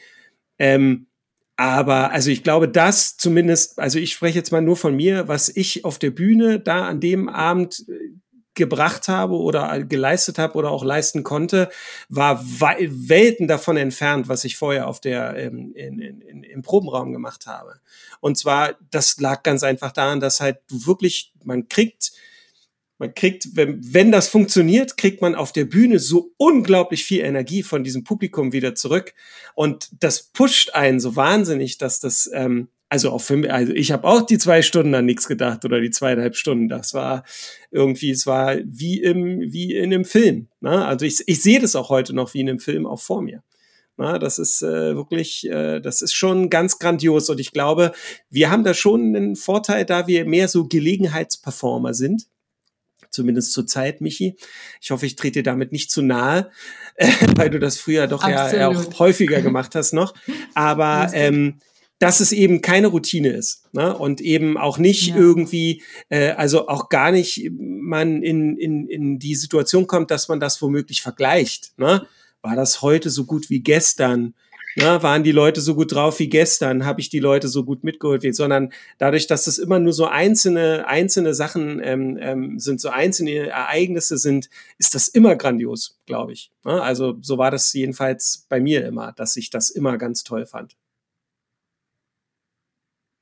Ja, das finde ich sehr schön, dass ihr das so sagt. Ähm, auch deshalb, weil aus einer depressiven Perspektive würde ich sagen, nein, im Gegenteil, wenn ich das Zitat höre. Also ich kenne das zwar auch, dass ich Musik höre, so gute Laune Musik und dann, äh, es gibt Songs, da muss ich richtig anfangen zu grinsen. Ähm, Downtown Train von, von Tom Waits zum Beispiel, wenn er den singt, ich finde, das ist für mich so ein definitiver gute Laune-Song. Ähm, aber normalerweise, was, was ich stark mit Musik und eben auch mit Depression verbinde, ist eigentlich das Gegenteil, dass ich in so ein Gefühl komme und Musik da wie so ein, wie so ein Verstärker für wirkt, für so einen Abwärtsstrudel. Ich kenne auch viele Depressive, die, die sagen so, ja, die haben so ihre Songs, ne? also die sie extrem mit Depressionen verbinden. Und ähm, ja, Michi, ich weiß nicht, ob du, ob du da aus deinen Musikbiss-Erfahrungen ob du da vielleicht andere Einblicke hast oder so, aber ich finde, Depression ist ja auch ein Thema, das hatte ja auch Markus angesprochen, das ist ja schon auch sehr, sehr präsent in der ganzen Musik. Also ich, ich komme ja, wie gesagt, eher so von der Rockseite. Ich habe ja auch schon mal erwähnt, Springsteen finde ich großartig. Ähm, der hat natürlich auch mit Depressionen zu tun und das äh, wird auch niemand überraschen, der mal zugehört hat bei dem, was er so singt. Aber wir hatten ja auch, also ich meine, in, in unserer Zeit der krasseste Selbstmord war natürlich der von Kurt Cobain. Ja, aber, mhm. aber da bleibt es ja auch nicht bei. Wir, wir hatten Chris Cornell, wir hatten Chester Bennington, um jetzt mal so in, in meinem Genre zu bleiben. Ne? Also offenbar Künstler, die viel von ihrer Kunst äh, bis zum bitteren Ende sehr, sehr ernst gemeint haben. Ne? Also die das so ästhetisiert haben, ihren Schmerz aber äh, das ändert nichts daran, dass das ihr Schmerz war, dass das ihr Lebensgefühl war. Ähm, ja, weiß ich jetzt gar nicht, kann ich jetzt schlecht in eine Frage gießen, aber wie, wie seht ihr das? Mhm. Also wie, wie seht ihr diese, diese Seite von Musik? Ja, absolut. Also Musik ist natürlich auch ein Vehikel für viele Menschen, ihre Emotionen nach draußen äh, zu lassen.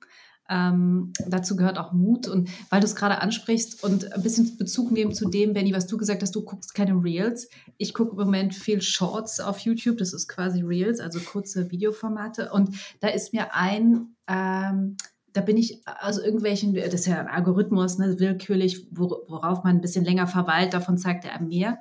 Und ich habe einen Beitrag gesehen von The Voice ähm, ähm, aus dem US-Fernsehen von einem Sänger, der hieß, oder hieß, damit verrate ich es schon, äh, Anthony Riley. Und der hat eine unglaublich, unfassbar gute Performance gemacht. Ich wirklich, mir ist der Unterkiefer nach unten geklappt. Der war so präsent auf der Bühne, hat alles gegeben, ja, hat die mitgerissen. Und ich weiß nicht, ob ihr das Format kennt. Diese Coaches müssen dann auf diese Buzzer drücken mhm. und diese Stühle drehen sich um. Mhm. Die haben wirklich, der hat einfach nur Wah! und die gleich so bam, bam, bam, bam. Ja, also alle vier haben sich sofort umgedreht. Der hat eine Note gesungen, ja. Und ich dachte auch nur so, Wahnsinn. Ähm, und ich habe den, nachdem ich dieses, dieses Shorts geguckt habe, habe ich ihn gegoogelt und gesehen, dass er sich das Leben genommen hat. Ja, also Marcel mhm. genau in deine Richtung gehen. Und ich denke mir so, oh mein Gott, weil ist, der klang so, der, der hätte eine Weltkarriere machen können. Äh, was es wahrscheinlich dann braucht, ist irgendwas in sich, was einen festigt. Und ich meine, viele Musiker, ich, ich glaube nicht alle, aber viele haben ja mit solchen Problemen zu kämpfen. Ja, sei es Depression, sei es natürlich auch Bezug nehmen zu dem, was wir eben gesagt haben, dieses High, was du erlebst nach, nach so einem Konzert. Und mir ging es auch so, Benny. Ich bin nach Hause gegangen und ich habe äh, in dem Abend, äh, weil es in Berlin war, bei meinen Eltern geschlafen und ich saß in der Küche. Ich war völlig elektrisiert und meinte zu meiner Mutter, ey, ich fühle mich, als hätte ich zehn Kaffee getrunken. Ich kann heute gar ja. nicht ins Bett gehen. Ja, ich, meine, ich, hätte, ich konnte auch nicht schlafen. So, das war, war furchtbar. Ich, ich, ich war völlig drauf. Und sie so, jetzt beruhig dich mal, ich mache jetzt erstmal irgendwie so einen Schlaftee. Und ich so, ich kann jetzt keinen Schlaftee trinken. Ja, und ich meine, ich war, ich war nicht Hauptperson, ja. Und also wenn man bedenkt, dass die diese riesigen Hallen füllen und denken, die Leute kommen zu mir, in welchen Druck mhm. solche Menschen auch haben mit Kartenverkäufen und was nicht alles dahinter steht, das ist eine andere Hausnummer. Ähm, ich schweife ab, ich merke es. Aber was ich damit sagen will, ich glaube, dass nee, nee. dieses, dass Musik und Depression oder dieses Gefühle, ja, das ist ja wirklich die Gefühle auch von sich offen zu legen, diesen Mut zu haben, darüber zu sprechen, auch sehr nah an diesen Bereich Depression ranrutschen kann und man quasi, ja, wenn man aus dem Rampenlicht raus ist, natürlich plötzlich auch in so einem Loch sitzen kann und denken kann, okay, jetzt habe ich es trotzdem noch nicht verarbeitet. Ja, es ist immer noch da. Mhm. Nee, ich finde diesen, diesen Loch-Aspekt, nenne ich es jetzt mal, den ja. finde ich ganz wichtig. Ähm, ich hatte ja früher beim Film gearbeitet und hatte mich mit einer Regieassistentin darüber unterhalten, meinte, warum sind so viele Schauspieler so schräge Persönlichkeiten, um es mal freundlich zu formulieren. Und sie sagte, sie hat sich mal als, als Stand-in für einen Schauspieler, mit dem sie am Vorabend zu viel getrunken hatte, äh, auf die Bühne gestellt und da hat sie es verstanden. Sie meinte halt, wenn, wenn du da stehst und das ganze Licht ist auf dich gerichtet, das ganze Team arbeitet nur darauf hin, dass, dass du sozusagen in der Speerspitze der Arbeit stehst und alle Aufmerksamkeit auf dich gerichtet ist. Natürlich macht das was mit deiner Psyche, wenn das dein Job ist. Hm. Und das ist natürlich bei Musikern genauso. Ne? Und das ist ja auch gerade das, was ihr gerade beschrieben habt, dass das so ein Rausch ist, den das Publikum idealerweise auch mitnimmt. An dem Abend ist das, glaube ich, äh, ganz hervorragend geglückt. Ähm, und dass man, hast, hast du ja auch gesagt, Benny, haben wir auch im Podcast schon drüber gesprochen, ne, dass du, du fällst danach dann erstmal in ein Loch. Ne? Das, ja, wenn, wenn du wieder, das, das ist einfach eine Landung, die du danach erstmal hinlegen musst. Ja, na klar, weil das ist natürlich, äh, also das, das war so ein, für mich ein so außergewöhnliches Ereignis, dass mit, mit all dem, was mit all de, den positiven Emotionen, mit denen du da rausgehst, aber die wird halt relativ schnell klar, ja, das war ein außergewöhnlich, also das war toll, aber es war eben außergewöhnlich. Und das bedeutet, mhm. morgen hast du das nicht und übermorgen übrigens auch nicht und vielleicht sogar nie wieder in deinem Leben. Und das ist natürlich, mhm. äh, das ist, äh, also das ist erstmal ein Dämpfer, klar, das, das nimmt man so mit. Ähm, was ich so grundsätzlich noch so dazu sagen wollte, ich glaube, ähm, das betrifft ja, du hast ja eben schon gesagt, bei Schauspielern passiert sowas auch. Ich glaube, das hat nicht nur was mit Musikern oder so zu tun. Ich glaube, dass, ähm, wenn man mal genau hinschaut, dass die meisten herausragenden Künstler, egal aus welcher Branche, egal aus welchem Bereich, ähm, jetzt will ich nicht sagen, dass alle Depressionen haben, darum geht's gar nicht, sondern, aber ich glaube, dass die alle ähm, schon eben etwas anders ticken als der Otto Normalverbraucher. Also ich glaube, da irgendeine, irgendeine Sache bringst du entweder mit oder nimmst sie mit und erwirbst sie dir da auf Dauer. Sei es durch die Einflüsse von außen oder sei es, dass du überhaupt erst so außergewöhnliche Werke schaffst, weil du eben scheinbar einen anderen Zugang zu deinen, zu deinen Emotionen hast oder dazu, wie man Emotionen ausdrücken kann und es dadurch eben auch schaffst, das so, so zu transportieren, dass es eben von anderen Menschen so wahrgenommen wird. Das heißt, das sind meistens schon Persönlichkeiten, die ähm, anders sind. Formulieren wir es mal so. Und das heißt natürlich, dass wenn man dann da drauf guckt von außen, hat man halt das Gefühl, ja, da nehmen sich, viele Musiker nehmen sich da das Leben oder viele haben die und die Probleme, viele Film, äh, viele Schauspieler haben die Probleme. Ähm, ich glaube aber, dass das natürlich irgendwo so das, das Ende eines Weges ist, den sie beschritten haben und wir kennen die halt nur, weil die von vornherein so anders waren und dafür dadurch vielleicht auch anfällig dafür waren. Äh, es läuft mal wieder alles falsch rum. Das war nämlich genau die Frage, die ich euch jetzt stellen wollte, die du gerade beantwortet hast. Sind, sind Musiker besonders sensibel, hatte ich mir so in Gedanken notiert. Ist das, also du hast das ja schon gesagt, so der Zugang zu Emotionen ist offenbar ein anderer. Es ist ja auch eine Gabe, finde ich, von Musik, Gefühle erlebbar zu machen, sag ich mhm. mal. Also in dem Moment, wo ich einen sehr traurigen Song höre, docke ich auf der einen Seite an die Gefühle des Musikers an, in dem Moment, in dem er den Song geschrieben hat und dann natürlich in dem Moment, in dem er ihn performt. Und ähm, gleichzeitig sind das aber natürlich auch meine Gefühle, deswegen spricht mich der Song ja wahrscheinlich in dem Moment an. Ne? Also das schafft ja auch eine Art von Verbindung. Michi, nochmal die Frage. Du hast mhm. ja vielleicht zumindest äh, ja einen anderen Zugang dazu, dadurch, dass du lange in der Branche auch gearbeitet hast. Wäre natürlich ja. auch schön, die Frage jetzt hier an Markus zu stellen. Aber ja, das habe ich auch gerade gedacht. Äh, ja, also ich, ich denke, bei Musik oder Musikern ist es nochmal was anderes. Also gehen wir mal von dem Fall aus äh, eines Musikers, der wirklich über seine Gefühle schreibt und dann auch noch Musik dazu hat, ja. Mhm ist es ja was anderes, Marcel, als äh, jemand beispielsweise, der ein Gedicht oder ein Essay oder einen kurzen Text über seinen Gemütszustand verfasst. Weil du musst Warum? es ja auch. Warte, halt. ja, ja, weil äh, du es ja im besten Fall auf der Bühne immer wieder und wieder replizierst. Also immer wieder in dem Moment durchlebst. Das ist anders. Also außer du stellst dich hin und liest dein Gedicht jetzt jeden Abend irgendwie vor, dann durchlebst du es wahrscheinlich auch. Aber nee, das stimmt. Ähm, Text hat natürlich musst, noch eine Barriere dazwischen. Ja, und du musst ja dann auch performen in dem Moment. Ja, es muss ja auch passen, auch vom Sound und vom Klang muss es passen. Ähm, das, also das ist, finde ich, wahnsinnig herausfordernd, wenn du wirklich dein Innerstes nach außen kehrst mit deinen Songs ähm, als, als Musiker. Das erinnert mich an das schlechteste Konzert, auf dem ich jemals war. Das waren die Black Crows, die ich eigentlich super gerne mag.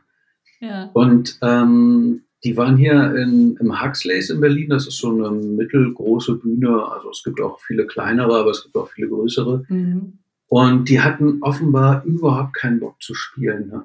Also das war mhm. richtig zäh und eine Musik, die ich richtig gerne höre, wurde an der Grenze zur Hörbarkeit, weil das einfach mhm. So, die haben das so deutlich gemacht, dass sie nicht hier sein wollen. Das war richtig hart, fand ich.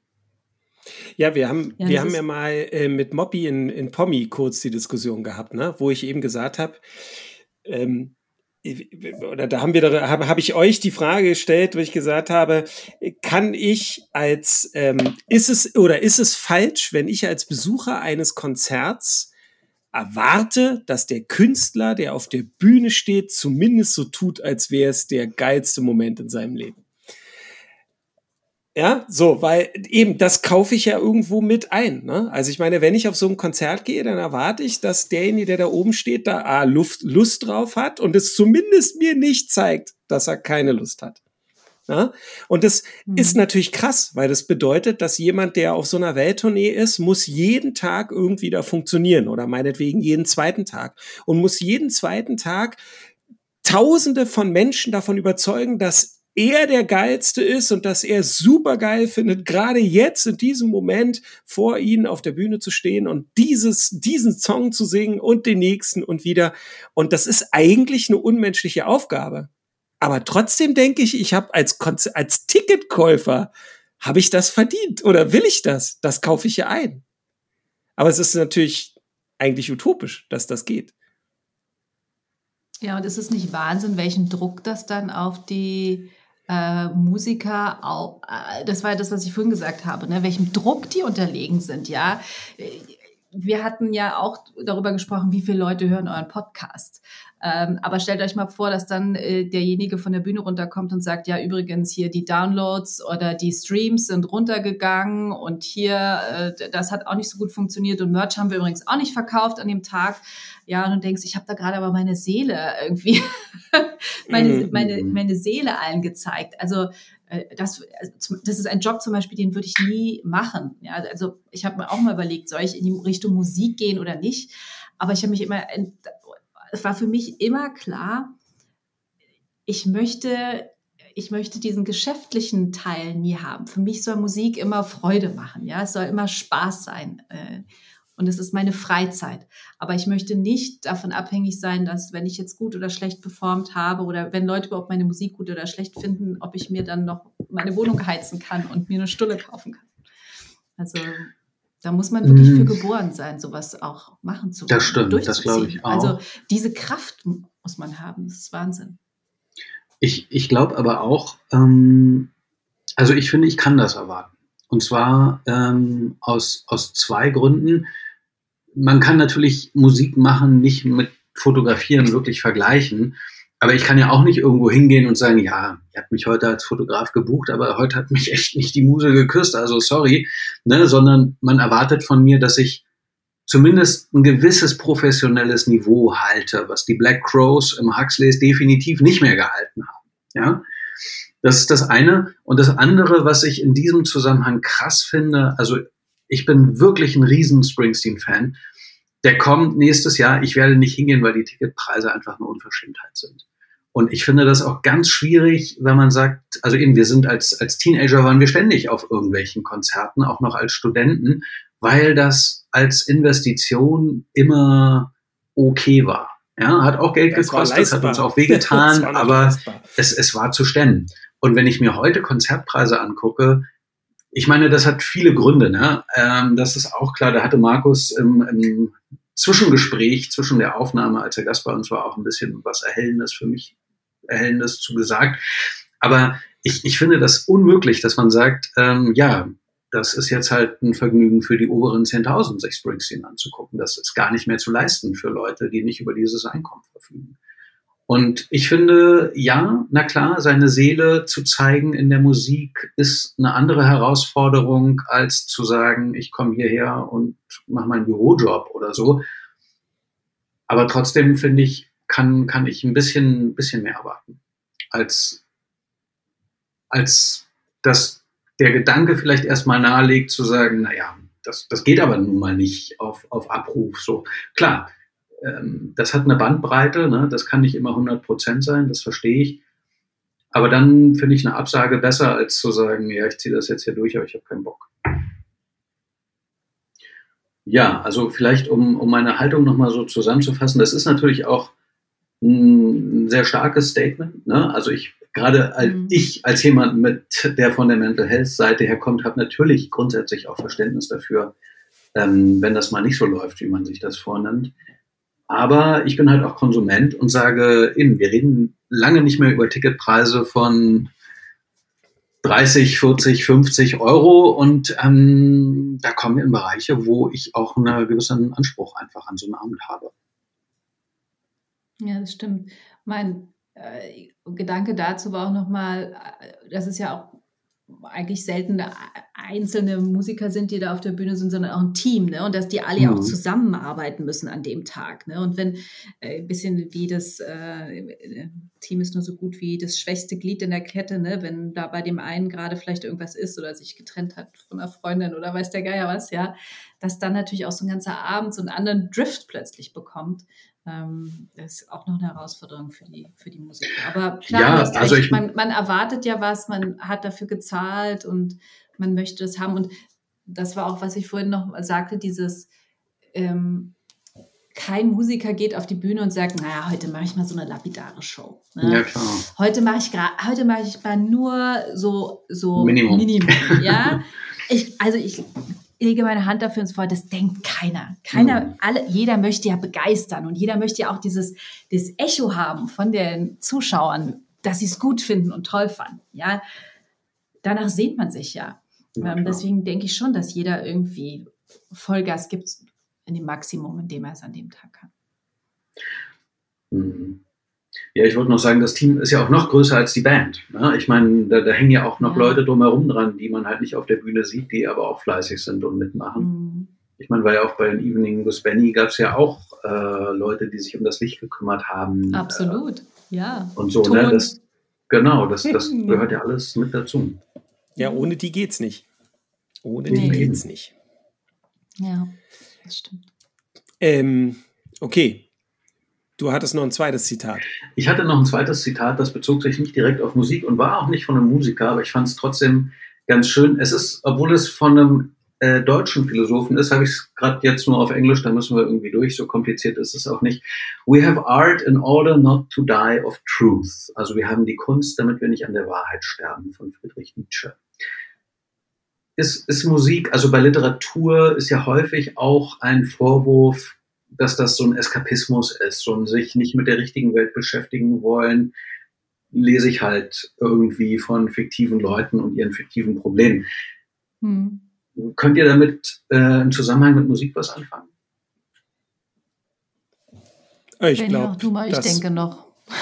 Also ich, also ich meine, ja, dadurch, dass ich ja Emotionen dadurch beeinflussen kann oder Stimmungen, natürlich kann ich das auch benutzen, um äh, zu fliehen aus Situationen, aus anderen Stimmungen. Natürlich, das ist möglich. Deswegen ähm, würde ich sagen, das äh, kannst du genauso gut wie in der Literatur. Ne? Wenn Michi sagt, sie macht sich eine Playlist, äh, Playlist, die Playlist, Playlist, die Schwung heißt, dann ja, dann will sie ja offensichtlich, äh, dann will sie ja Schwung erzeugen, der vorher gerade nicht da ist. Also will sie ja aus dem, ich, ich sag, sag's jetzt mal, übertreibe jetzt mal bewusst aus dem Drögen, äh, was gerade sie umgibt, will sie halt in das Schwungvolle wechseln. Also ähm, ähm, ist das ja was Ähnliches, würde ich sagen. Klar. Ich würde da gerne wieder auf die beiden Perspektiven gehen, ja. Einmal die Perspektive des Konsumenten Musik und einmal den des Gebenden. Ähm, definitiv Flucht für denjenigen, der konsumiert, weil ich gehe von mir aus, ich suche nach Ablenkung, nach was anderem, nach Zerstreuung. Für den, der es produziert in dem Moment. Ähm, kannst du nochmal sagen, Kunst ist? Äh, wir haben, warte mal, ich mach's nochmal auf, damit ich jetzt ja nichts Falsches sage. Wir haben die we Kunst, um nicht in Wahrheit zu sterben, in, oder was? Genau, we have art in order not to die of truth. Also damit wir nicht an der Wahrheit sterben, haben wir Kunst. Ja. Na, das finde ich für Musik nicht aus der Perspektive desjenigen, der sie macht. Denn eigentlich sagen ja Künstler oder äh, Musiker das, was ihnen auf der Seele brennt oder Seele liegt. Ja, sei es auch was Schönes, sei es Liebe oder ähm, sei es Frust, sei es Trauer. Ähm, ja, weiß ich nicht. Also würdest du sagen, Musik hat immer etwas sehr Wahrhaftiges, Authentisches, was man auch nicht.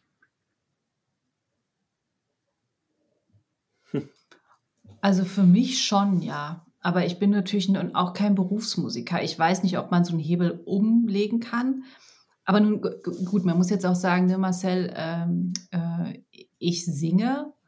Ich weiß jetzt nicht, wie es ist, wenn man mm, Klavierkonzert gibt. Aber da gibt man ja auch seine Seele rein, ja. Also ich meine, Singen ist nun wirklich was, was aus dir rauskommt, ja. Also wenn mhm. da die mhm. Stimmbänder und die Bauchspannung und dein Zwerchfell und alles nicht zusammenarbeiten, ja. Und jedes kleine bisschen Erkältung oder Unsicherheit in den Muskeln hat ja sofort eine Auswirkung auf den Ton. Also es ist ja wirklich super unmittelbar. Ähm, ja, also Nee, ich finde da keinen, ich, ich finde, es passt nicht zur Musik, das Zitat. Ich habe mich die ganze Zeit gefragt, es gibt ja auch so Quatsch-Songs, so um, Always Look on the Bright Side oder ich dachte gerade an die Eels, wenn sie singen I Like Birds oder so. Aber du würdest dann sagen, in dem Moment ist das halt eben dieser Quatsch, der in ihnen drin ist und ja, der raus muss. Total, absolut, okay. absolut. Ja, der macht doch auch was schön. Der könnte auch Always Look on the Bright Side in meiner Schwungliste sein, definitiv. ähm, wir sind ja bei, bei Literatur und Film, sind wir ähm, vielleicht, also für meinen Geschmack im Nachhinein manchmal ein bisschen zu schnell durch sehr viele Titel durchgegangen.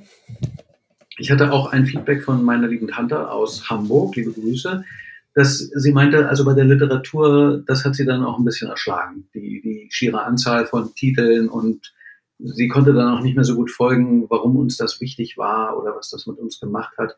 Das fand ich ein Einwand, den ich auch nachvollziehen konnte. Das war wirklich sehr viel. Ich würde aber trotzdem gerne von euch noch ein paar Songs und Künstler hören, die euch sehr, sehr wichtig waren oder sehr, sehr wichtig sind. Mhm. Und ich hatte ja euch auch schon vorher geschrieben, dass ich es schön fände, wenn wir die vielleicht dann am Ende in eine YouTube-Playlist packen äh, und in die Shownotes tun. Also YouTube deshalb, weil mir das wie die niedrigschwelligste Form des Zugriffs zukommt. Das kann sich jeder anhören. Du bist vielleicht nicht bei Spotify oder bei Apple oder bei Amazon oder wo auch immer.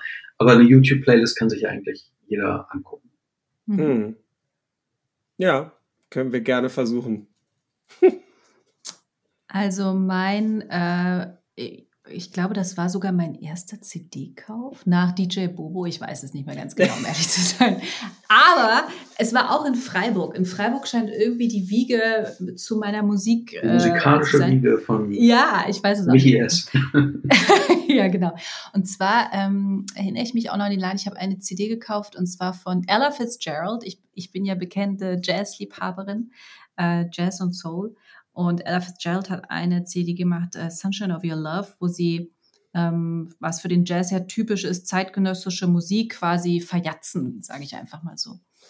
Und ähm, äh, für jeden, der, ich hoffe, alle kennen Ella, Ella Fitzgerald. Ich denke, sie ist bekannt, äh, große Jazz-Sängerin gewesen. Die konnte das wirklich unfassbar gut, ja, diese, auch diese Emotionen auf der Bühne zu haben. Sie war jetzt nicht vielleicht die, äh, die äh, outgoing, most outgoing äh, Person auf der Bühne, aber was sie gemacht hat und wie sie gesungen hat, war, war elementar. Und die hat definitiv meinen musikalischen Weg ähm, geprägt. Diese CD habe ich rauf und runter gehört, rauf und runter, alles analysiert. Also wirklich, und da auch wieder, was ich schon vorhin gesagt habe, der volle Fokus auf die Musik. Ich habe es wirklich nur gehört.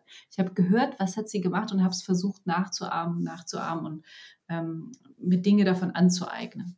Mhm. Pack, ja, ich gebe euch äh, in die Shownotes zu Sunshine of Your Love. Äh, das, ja, da bin ich natürlich als, als reiner Konsument ein bisschen neidisch zu sagen, dass so, das ist so ein Zugang zu Musik, den ich natürlich nie hatte und wohl auch nie haben werde, dass man sagt, ich kann natürlich Bilder so betrachten und sagen, ah, in der Art möchte ich auch mal was machen, aber bei Musik sieht schlecht aus. Okay, ähm, dann bin ich wohl dran, ha? Ähm, Ey, wir haben ja schon mal über Musik gesprochen, Marcel, und da waren wir ja schon mal, dass Deepesh Mode da für mich ja eine ganz wichtige Rolle spielt. Deswegen will ich das jetzt gar nicht immer äh, oder wiederholen als solches. Ähm, aber ich, also ich weiß es nicht. Es gibt so natürlich vereinzelte Sachen. Ich habe es vorhin mal gesagt. Ähm, also oder anders. Meine erste Platte, glaube ich, die ich mir selber gekauft hatte, war von Nene Cherry. Da waren ah. Buffalo Stance und Manchild auf jeden ja, Fall drauf. Ja, I remember. So, ähm, äh, habe ich natürlich damals auch rauf und runter gehört. Aber ähm, also ich glaube, so äh, eben so neben Deepish Mode, wenn, ich, wenn man mich fragt, welches äh, Album hast du rauf und runter gehört, oft fällt mir tatsächlich eins äh, der ersten ein, was aus der Abi-Zeit war. Das ist halt Ten von Pearl Jam ja, was ähm, einfach damals riesig war, als die damit rausgekommen sind und ähm, ja, was auch immer noch ich gerne höre und ähm, ganz viele tolle Songs enthält. Einen haben wir auch auf dem Konzert gesungen, Alive zum Beispiel.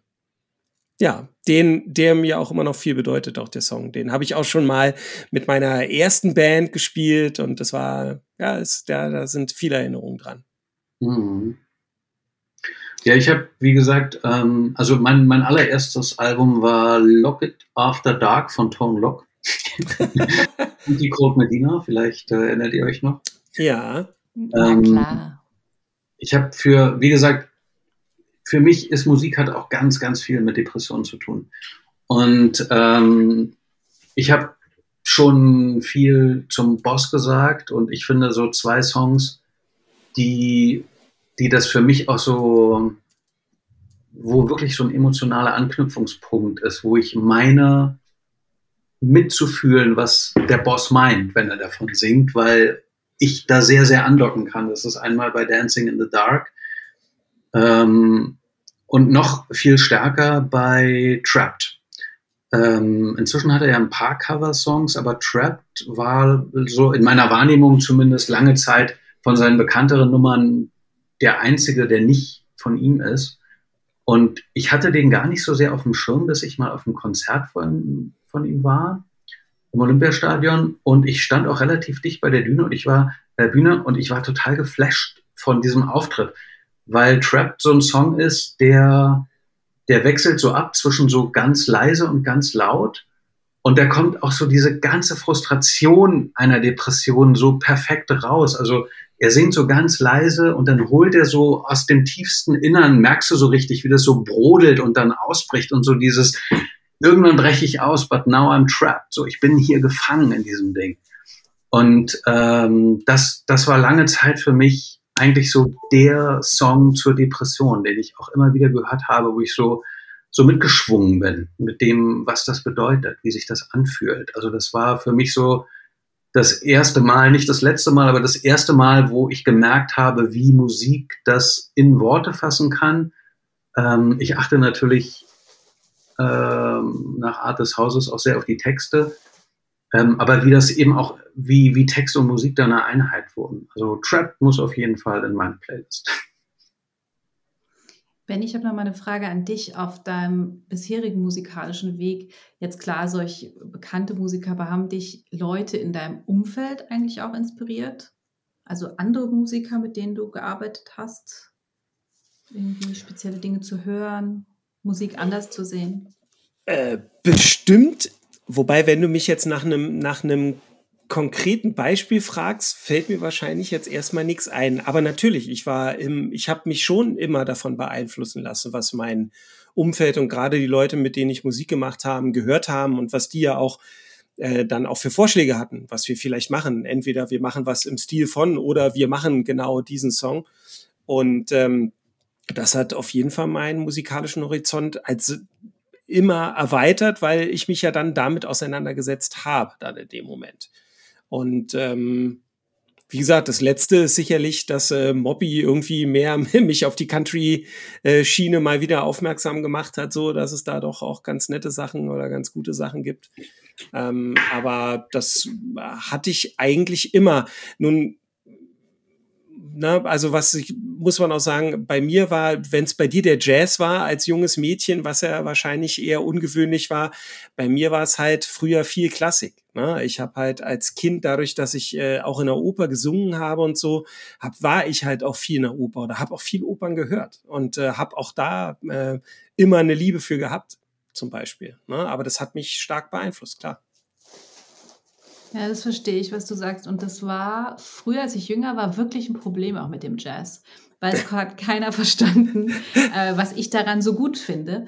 Mm, und also außer Jazzmusiker, logischerweise, die ja. mich dann in meinem Umfeld waren, mich dann irgendwie auch geprägt haben und mich auf Dinge hingewiesen. Aber da habe ich mich manchmal wirklich alleine gefühlt. Und auch manchmal, ähm, vielleicht ging jetzt ja der Klassiker auch so, wirklich gedacht, ich so, warum hören die denn nicht, was ich höre? Ja, weil das mhm. ist doch mhm. so cool. Und das ist, das ist doch schön. Warum hört das keiner außer mir von meinen ja. Freunden oder Bekannten? Also das, äh, das, aber es war trotzdem nie so, dass ich gesagt habe, ähm, das macht mich jetzt irgendwie so zum Außenseiter, dass ich davon ablasse. Wisst ihr, was ich meine? Dass ich sage, mhm. okay, jetzt höre ich wie alle Pop oder Rock und keine Ahnung was. Und äh, ich habe mich dem einfach so verbunden gefühlt, dass ich gedacht nö, das ist, ich finde es gut, ich mag das, das berührt mich, ja, das äh, ist äh, schön und äh, das verfolge ich weiter und äh, mach's auch selber aktiv. Aber klar, hm. da Begeisterung in meiner Altersgruppe damals zu finden, war aussichtslos. Das nehme, das nehme ich an. Aber äh, klar, ich habe halt den, den Vorteil dann dir gegenüber gehabt, dass ich höre ja Rock, Pop und so weiter. Das habe ich alles gehört. Ich habe auch Rap gehört. Ich war auch übrigens ein Riesenfan von den Fantastischen Vier. Bin ich bis heute. Ja, so und ähm, äh, da hat mich auch vieles äh, geprägt oder habe ich vieles mitgenommen, was ich auch heute gerne noch höre als solches. Aber ähm, ich weiß, dieser Klassikteil oder dieser Opernteil, ne, das ist natürlich was, womit eigentlich keiner was anfangen, also eigentlich wirklich keiner was mit anfangen konnte. Und wo ich genauso gedacht habe wie du, ich so dachte so, wie kann man denn nicht hören, dass der zweite Akt von der Turan dort mit den Chören und den Arien, die da gesungen werden, dass das unglaublich schön ist und wahrscheinlich der Gipfel der Musik, was mal geschrieben wurde für mich. Ja, aber ähm, das offensichtlich spricht das meine Emotionalität halt voll an, ja, und die von anderen halt nicht. Und bei dir ist es halt der Jazz, ja. Und da sind wir irgendwie dann für Sachen empfänglich, die jemand anders nicht so toll findet. Das ist immer wieder spannend eigentlich. Es war eigentlich auch ganz äh, spannend, als ich dann ja ähm, nach dem Studium in der Musikindustrie angefangen habe zu arbeiten, weil da war ich ja plötzlich auch mit ganz vielen Leuten im Arbeitskontext, die Musik alle lieben, ja, äh, und jeder auf seine Art und natürlich auch die unterschiedlichen Genres. Aber im langen Effekt, was ich dann für mich auch festgestellt habe, und das sagte ich ja schon vorher, warum ich zum Beispiel nie selber in die Richtung gegangen bin, Musik, Musikerin zu werden, ist, wenn man sich tagtäglich damit auseinandersetzt, dann sieht man auch, ähm, ähnlich was du gesagt hast, Marcel, was ist dahinter? Ne? Welche Maschinerie ist dahinter? Was muss alles in Gang gesetzt werden, damit überhaupt die Musik im Radio erscheint? Oder warum erscheint sie nicht im Radio, obwohl sie doch so toll ist und der Künstler so viel Energie da reingesteckt hat? Ähm, das war dann irgendwann auch so ein Punkt, wo ich gesagt habe, nee, Musik soll wieder mehr mein, nur in meinem Freizeitbereich sein und nicht in diesem kommerziellen Business-Kontext, sondern ich will mich damit wirklich äh, einfach nur mit dem Hören befassen äh, oder dann ein, ein, mit der Musik, die, die ich selber mache. Mhm. Nachvollziehbar. Mhm. Ja, das ist so eine Schwelle, über die man rüber muss, wenn man, wenn man das ernst meint. Ne? Da musst du halt mhm. sozusagen alles andere in Kauf nehmen. Kann ich aus Fotografenperspektive auch verstehen. Da habe ich auch lange gesagt, nee, ich will damit gar kein Geld verdienen. Geld verdirbt irgendwie die Liebe. Ne? Mhm. Und heute denke ich, es wäre ja, schon schön, wenn es auch ginge. ja, äh, also äh, natürlich verdirbt das ein bisschen die Liebe, weil, weil ich machen muss, was andere Leute möchten und gucken muss, was, was ist monetarisierbar. Aber es bringt auch was anderes rein, eine andere Form von Konzentration und eine andere mhm. Form von Professionalität und das ist auch nicht nur schlecht. Mhm. Ja. Was, was berührt dich denn heute, Michi? Was, was sind denn so gerade aktuelle Songs, wo du sagst, this is it? Also Michi schaut nachdenklich. Muss ich kurz meine Schwungliste gucken. Ähm, ja. äh, wie gesagt, im Moment bin ich äh, wirklich wieder stark bei der Klassik angekommen. Ich habe keine Ahnung warum, ähm, aber diese Vielschichtigkeit aus der, äh, in der Klassik äh, finde ich ganz mhm. toll im Moment. Äh, das berührt mich gerade sehr. Mm. Aber ich habe jetzt keinen Song, wo ich sagen würde, wie früher, den ich äh, 50 Mal am Tag rauf und runter höre. Ähm, dazu habe ich im Moment leider auch gar nicht äh, die Zeit als ähm, äh, Mutter. Äh, leider. Mm, aber wenn dann Klassik, ich glaube, weil es auch was sehr Beruhigendes hat. Ne? Ich, nicht mhm. umsonst wird ja Klassik oft in so in Bahnhöfen auch gespielt, ne? um eine beruhigende Wirkung zu haben. Äh, vielleicht Wagner ist. Ja, vielleicht ist es das, was ich, äh, was ich so. Ich habe zum Beispiel einen, ein guter Kumpel von mir, ist der weltgrößte Wagner-Fan, den ich kenne. Ja, der fährt nach Bayreuth, der äh, steht auch manchmal an, hier an den äh, vielen Opernhäusern äh, von Berlin ähm, und wartet dann, bis Leute nach diesen ewig langen Wagner-Opern ähm, äh, quasi äh, mhm. früher rausgehen, um dann deren Karte zu bekommen und sich dann irgendwo vorne hinzusetzen und das zu hören und sagt, sagt auch neulich zu mir, ja, der Akt, der ist das Beste. Ich verstehe gar nicht, warum die äh, vorher mal alle schon gehen. Jetzt ist doch eigentlich der Höhepunkt. Und mhm. Äh, ähnlich wie äh, wenn Benny über Musik spricht, diese Begeisterung in seinen Augen zu sehen, wenn er über Wagner spricht, das ist ja auch wirklich sehr, sehr speziell, ähm, ist phänomenal. Also Musik löst löst was aus. Ist es bei dir auch so, Marcel? Dass, gibt es einen, einen Schriftsteller, wo du sagst, das ist der Schriftsteller, der, den du am Anfang nanntest? Oder wer ist das? Ja, total viele. Also ich habe das, was ihr mit Musik habt, habe ich eher mit Texten. Also wenn ich, mhm. wenn ich so Sätze lese, die, wo ich einfach nicht fassen kann, wie jemand einen Gedanken so wundervoll oder so pointiert äh, zusammenfassen kann das also ich, ich höre schon wirklich gerne Musik, aber da berührt mich Literatur noch anders. Aber ist es bei Literatur nicht auch, weil, was ich so schön ja an Musik finde, ist, dass man es ja auch gemeinsam erleben kann. Ne? Das hast du ja bei Literatur nicht. Du kannst ja gemeinsam ja, das, auf dem Konzert. Das, und, nee, sag. Ja, nee, äh, das hatte ich ja auch gesagt. dass Literatur mhm. ist was Einsames, was du alleine machst. Und dann schrieb ja. mir ja eine Hörerin in der nächsten Folge, dass sie sich äh, mit einem wildfremden Menschen sehr verbunden gefühlt hat, weil ich Stimmt, über 20.000 ja. Meilen unter dem Meer gesprochen habe. Hm. Ich, ich glaube, es hängt davon ab, in was für Kreisen du dich bewegst. Ne? Ich hm. habe, wenn du mit Benny und mir abhängst, ist deine Jazzliebe auch ein bisschen was, was du alleine genießt. Äh, isoliert, dich auch, so, isoliert dich leider auch. ja, und ähm, ich, eben, ich habe, wenn man, wenn man so an die, an die großen literarischen Fantums denkt, so wie, also ich hätte so als einfachstes Beispiel Harry Potter, ne, wo du mhm. sagst, das, das hat überall Fans auf der Welt ja, und stimmt. die, die mhm. zelebrieren das auch gemeinsam und die lachen auch darüber gemeinsam und die, die genießen das zusammen. Das ist natürlich bei Literatur klar. Also ich war auch auf vielen Lesungen. Trotzdem, also mir haben Lesungen, ich fand das immer spannend, das hat mir aber nicht nicht so viel gegeben. Also ich fand es immer mhm. toll, den Autor mal zu sehen, auch eine Passage zu hören, wie er sie selber liest. Auch schon, welche Passage er auswählt, ist ja schon interessant, finde ich. Mhm. Ähm, aber das ist natürlich nicht das Gleiche wie ein Konzert zu erleben. Äh, trotzdem, ja, Musik ist da so ein bisschen, äh, Literatur ist da leiser und langsamer und ja, vielleicht nicht ganz so mitreißend. Mhm. Aber trotzdem kann ich ist vielleicht auch Übungssache. Also ich meine, im Grunde ist jede Kunst, ist ja, hat ja auch immer wie so eine Art von Vokabular, die du dir aneignen musst. Ne? Wenn dein Freund Wagner-Fan ist, dann steckt da ja, wie Benny eingangs meinte, auch wahnsinnig viel Arbeit drin, sich das zu erschließen. Ne? Also so mit der Musik mitzuschwingen. Die, Im Grunde ist, ist ja jede Oper auch eine Geschichte mhm. in einer Sprache, die du erstmal lernen musst. Und ich habe das halt eher für Literatur gelernt als für Musik, weswegen mhm. ich bei Musik äh, eben ein schlichtes Gemüt und nur Konsument bin. Und ähm, das natürlich kann mich das auch trotzdem, ich habe ja vorhin gesagt, wenn ich Downtown Train höre, dann muss ich grinsen. Und äh, wenn ich Trapped höre, dann weiß ich, dann kann ich leicht in Depressionen andocken. Aber so wie ihr das erlebt, das ist so, als, als würde ich auch gerne gut essen, aber ihr werdet Gourmets. Ne? Also das, mhm. ihr habt natürlich einen ganz anderen Zugang zur Musik. Ja, das stimmt.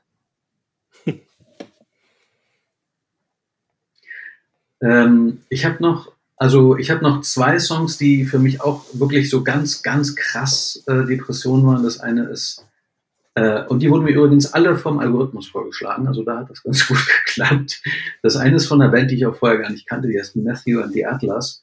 Der Song heißt Low äh, was der Titel verrät schon sehr, worum es geht. Und das mhm. andere ist von Dean Lewis, auch den kannte ich vorher nicht, äh, Waves. Und das ist halt auch so bei Depressionen ist es so, der singt dann halt im Refrain, it comes and goes in waves. Und das, genau das sind Depressionen. Ne? Du weißt halt auch nicht, in welcher Welle du gerade bist, ob es, ob das jetzt nach oben geht oder nach unten. Ähm, das sind beides sehr, ja, so sehr ruhige, getragene Songs und die sind auch so eine gute Möglichkeit, wo ich so merke, okay, wenn ich schon in so einer Stimmung bin und die dann auch noch höre, dann, dann weiß ich schon, in welche Richtung ich unterwegs bin. Ist es für euch beide immer Musik äh, mit Sprache oder nee. hört ihr auch Musik, wo keiner singt? Ja. Ich, wir, ich ja. höre unglaublich gerne oder ähm, das, äh, unheimlich gerne auch einfach ähm, äh, Soundtracks. Ne? Also mhm. Scores mhm. von, von Film, also eben nicht Lieder, sondern tatsächlich äh, die Musikuntermalung zu Filmen. Ne? Das äh, mhm. höre ich sehr, sehr gerne. Ne? Und das, äh, ähm, das ist halt natürlich toll, weil oftmals hat man dazu dann auch noch gleich direkte Bilder im Kopf, ne? die, mhm. die ähm, die da transportiert werden, weil man es eben äh, weiß von dem Film, was welche Szene die untermalt haben oder so. Aber ähm, ja, also ich kann auch, ich liebe Instrumentalstücke. Also es ist, ähm, liebe auch oftmals Stücke, die einfach wirklich nur instrumental sind. Da kann ich mich halt als Künstler leider nicht mit befassen, weil ich eben das nicht nachspielen kann oder so. Aber ähm, um einfach zu genießen und sich zurückzulehnen und mitzuschwimmen, finde ich das oftmals super. Da brauche ich nicht unbedingt einen Text oder einen Gesang. Ja, ja ich wollte genau das sagen, was Benny gesagt hat. also ich, ich, habe, ich bin auch, also ich hatte auch früher, weiß ich nicht, wie viele Dutzende CDs von irgendwelchen Soundtracks. Hm. Und ähm, höre ich auch immer noch gerne. Also meine CD-Sammlung habe ich komplett aufgelöst. Ich äh, bin ja ein Freund davon, wenig äh, physische Dinge zu besitzen und ähm, stream das halt. Und ähm, Soundtracks eigentlich so mit am liebsten. Das ist eigentlich so das meiste, was ich auf Arbeit höre. Weil ich finde, dass dadurch eben der Text lenkt mich dann nicht ab. Und dann kann ich so mit der, mit der reinen Musik mitschwingen, sozusagen. Aber du sprichst nochmal ein interessantes Thema an, wie man Musik konsumiert. Ähm, also du sagst, du hast gar keine CDs mehr oder Platten. Benny, bei dir? CDs, Platten oder ähm, auch alles Also virtuell? wir haben, wir haben tatsächlich, ähm, also meine Frau und ich, wir haben ein, äh, wir haben so ein großes TV-Regal, sage ich jetzt mal, also ein, hm. ein Sideboard, wo unser Fernseher steht. Ja, genau. Früher wäre das ein HiFi-Möbel gewesen. Nein, einfach so ein Sideboard, wo der Fernseher draufsteht und das hat so zwei riesige äh, Schubladen, die man so ausziehen kann. Und mhm. ähm, da sind tatsächlich noch CDs drin ähm, von uns beiden. Wir haben aber, ich habe halt früher auch ähm, sage ich jetzt mal ganz leise und heimlich, es war, ich hatte nicht nur Original-CDs. Ähm, und äh, die sind aber alle weg. Also die habe ich tatsächlich alle mal in Sort.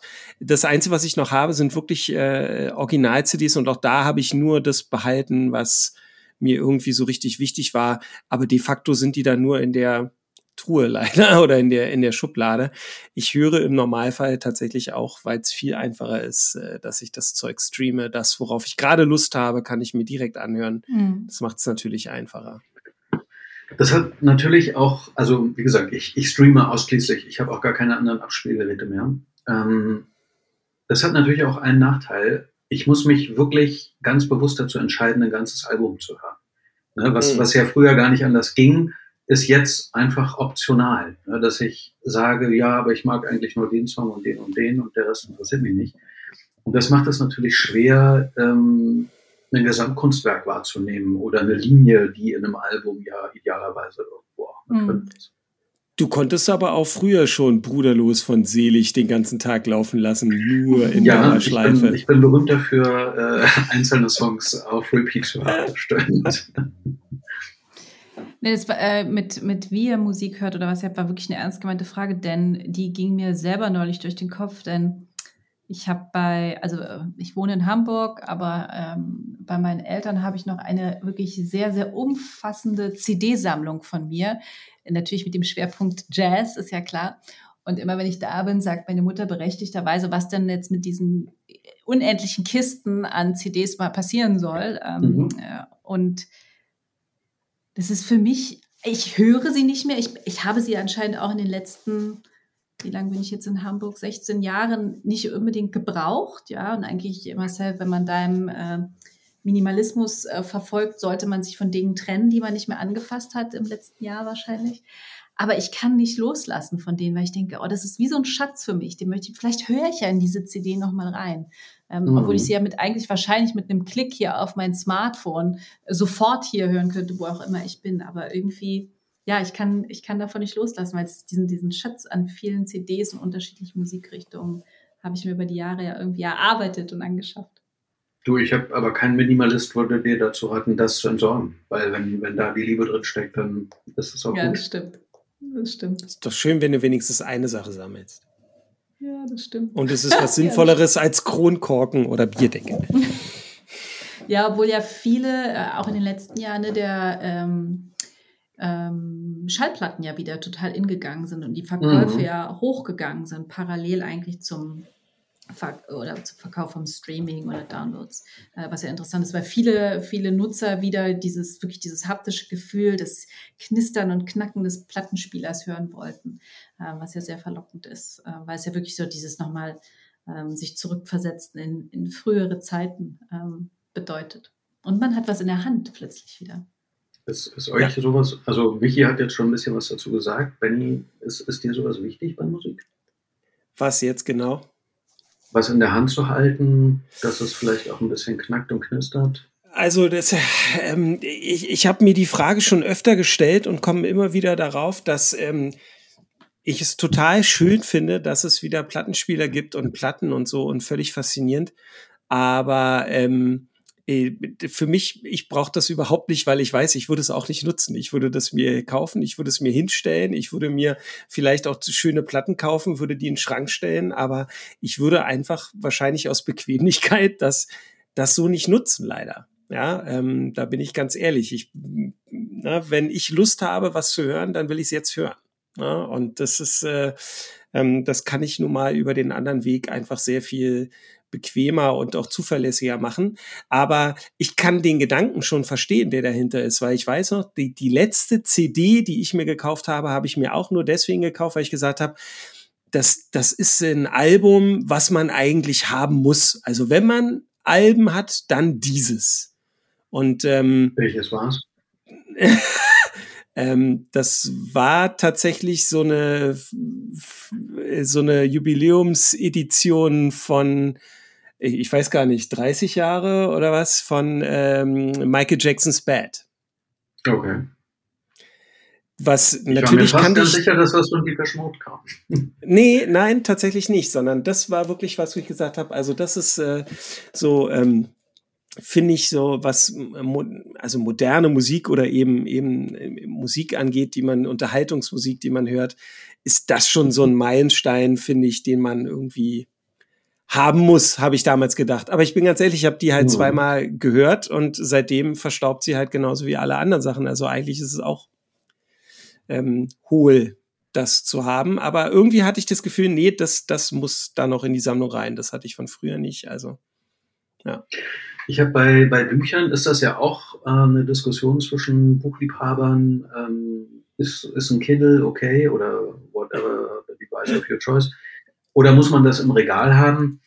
Und ich, äh, da bin ich tatsächlich ein bisschen uneindeutig. Also es gibt Bücher, die, die muss ich als Buch haben. Ähm, da, das geht irgendwie nicht anders. Grundsätzlich ist es mir aber egal, wie ich die Inhalte konsumiere. Also ich finde es auch praktisch, ein Buch sowohl auf einem Mobile Device zu haben, was auch immer. Aber wenn das ein Buch ist, was mir wichtig ist, dann will ich es eigentlich auch im Regal haben und mal reingucken können. Und ähm, ich, ich lese auch grundsätzlich lieber ein altmodisches Buch als ein Kindle. Wobei es mir trotzdem in erster Linie um den Inhalt geht. Also lieber lese ich es überhaupt, als dass ich jetzt unbedingt ein Buch habe. Aber wenn ich die Wahl habe, und die habe ich eigentlich fast immer, dann, dann lieber ein Buch.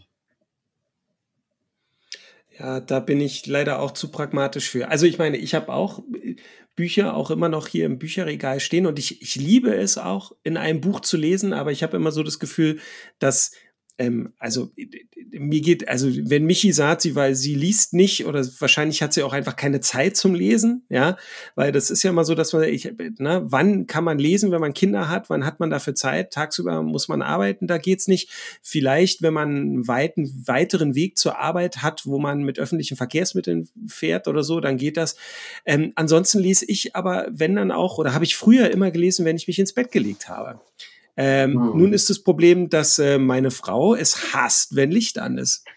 Also dann kann sie nicht schlafen. Das heißt, damit fällt ein normales Buch aus. Und ich habe es sogar extra versucht. Ich habe mir extra mal ein, ein Leselicht gekauft, was man sich so an die Brille klipsen kann. So eine Klemmlampe. Ja, und ähm, also zum, das wäre super gewesen zum Lesen, nur dieses Ding hat offensichtlich, äh, weiß ich nicht, damit hättest du, hättest du Flugzeuge able also erschrecke, Piloten erschrecken können beim Anflug auf dem Flughafen. Das war so hell, dass ich das auch nicht benutzen konnte. Und da ist es halt wirklich ein Kinde sehr viel praktischer. Und wenn man so auf Reisen ist, so im Urlaub, wenn man vielleicht wirklich mal Zeit hat, ist ein Kindle oder ein E-Book-Reader auch sehr viel praktischer, weil man viel mehr Bücher mitnehmen kann und nicht so viel mhm. Gepäck dafür hat.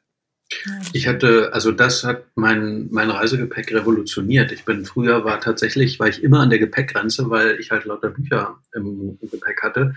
Ja. Und klar, das ist gar keine Frage. Ne? Also das, aber, aber das, ein Buch an sich ist was Schönes, was Tolles, was und ich liebe es auch, die Bücher bei mir im Regal zu haben, auch wenn ich sie vielleicht alle nicht mehr lesen werde.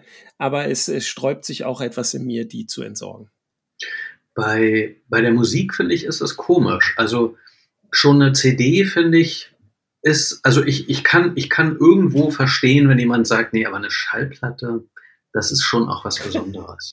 Ne, so das, also ebenso das ganze Ding, dass das aus Vinyl ist und dass das so groß ist und dass du es umdrehen musst und das alles daran, das ist ja fast so ein bisschen wie so eine japanische Teezeremonie, wenn du dir eine Platte anmachst, sage ich jetzt mal etwas überspitzt. Und ich, mir gibt das gar nichts, aber ich kann total verstehen, wenn Leute sagen, nee, du, das, das hat ja dann auch was von einer Bibliothek, ähnlich mit Büchern, wenn du das dann da so zu stehen hast und dann holst du die Platte raus und dann hörst du dir die auch ganz bewusst an und so. Mit CDs, finde ich, funktioniert das schon nicht mehr so gut. Und über Kassetten spricht ja gar keiner, oder? Also ich habe, die hatten das, dieses Flair nie. Und dass wir irgendwann ein Kassettenrevival erleben, Nein, da habe ich große Zweifel. Ne? Also das ist schon interessant, wie die Medien unterschiedlich altern und was sich so durchsetzt und bewährt und was irgendwie untergeht und von dem man nie wieder was Vor allem, wie die auch wahrgenommen werden. Ne? Also die CD war ja die Erfindung. Plötzlich hat es nicht mehr geknackt mhm. und die Reinheit, ja. mit der man was gehört hat, das war ja so, als wenn das Orchester direkt vor allem spielt. Mhm.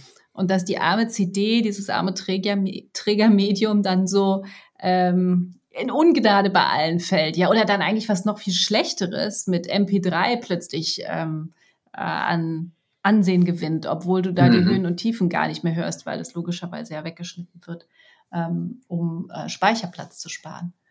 Ähm, also noch geringere Qualität, aber höhere, äh, höherer Wunsch bei den äh, Nutzern. Ja, die Verfügbarkeit, genau. Das Höhere leichte, Verfügbarkeit, das ist alles. Ne? Naja, und, und beim MP3 auch der Preis. Ne? Also gerade ja. in, in, den Startzeiten war das ja auch einfach mit Piraterie äh, ja, natürlich. Und ich meine, letztendlich, also das ist das Einzige, was mich stört an dem, an, an, an dem Platten-Revival, ist, dass das äh, ja schon was ein bisschen von, also das hat ja schon so ein bisschen Status, ne?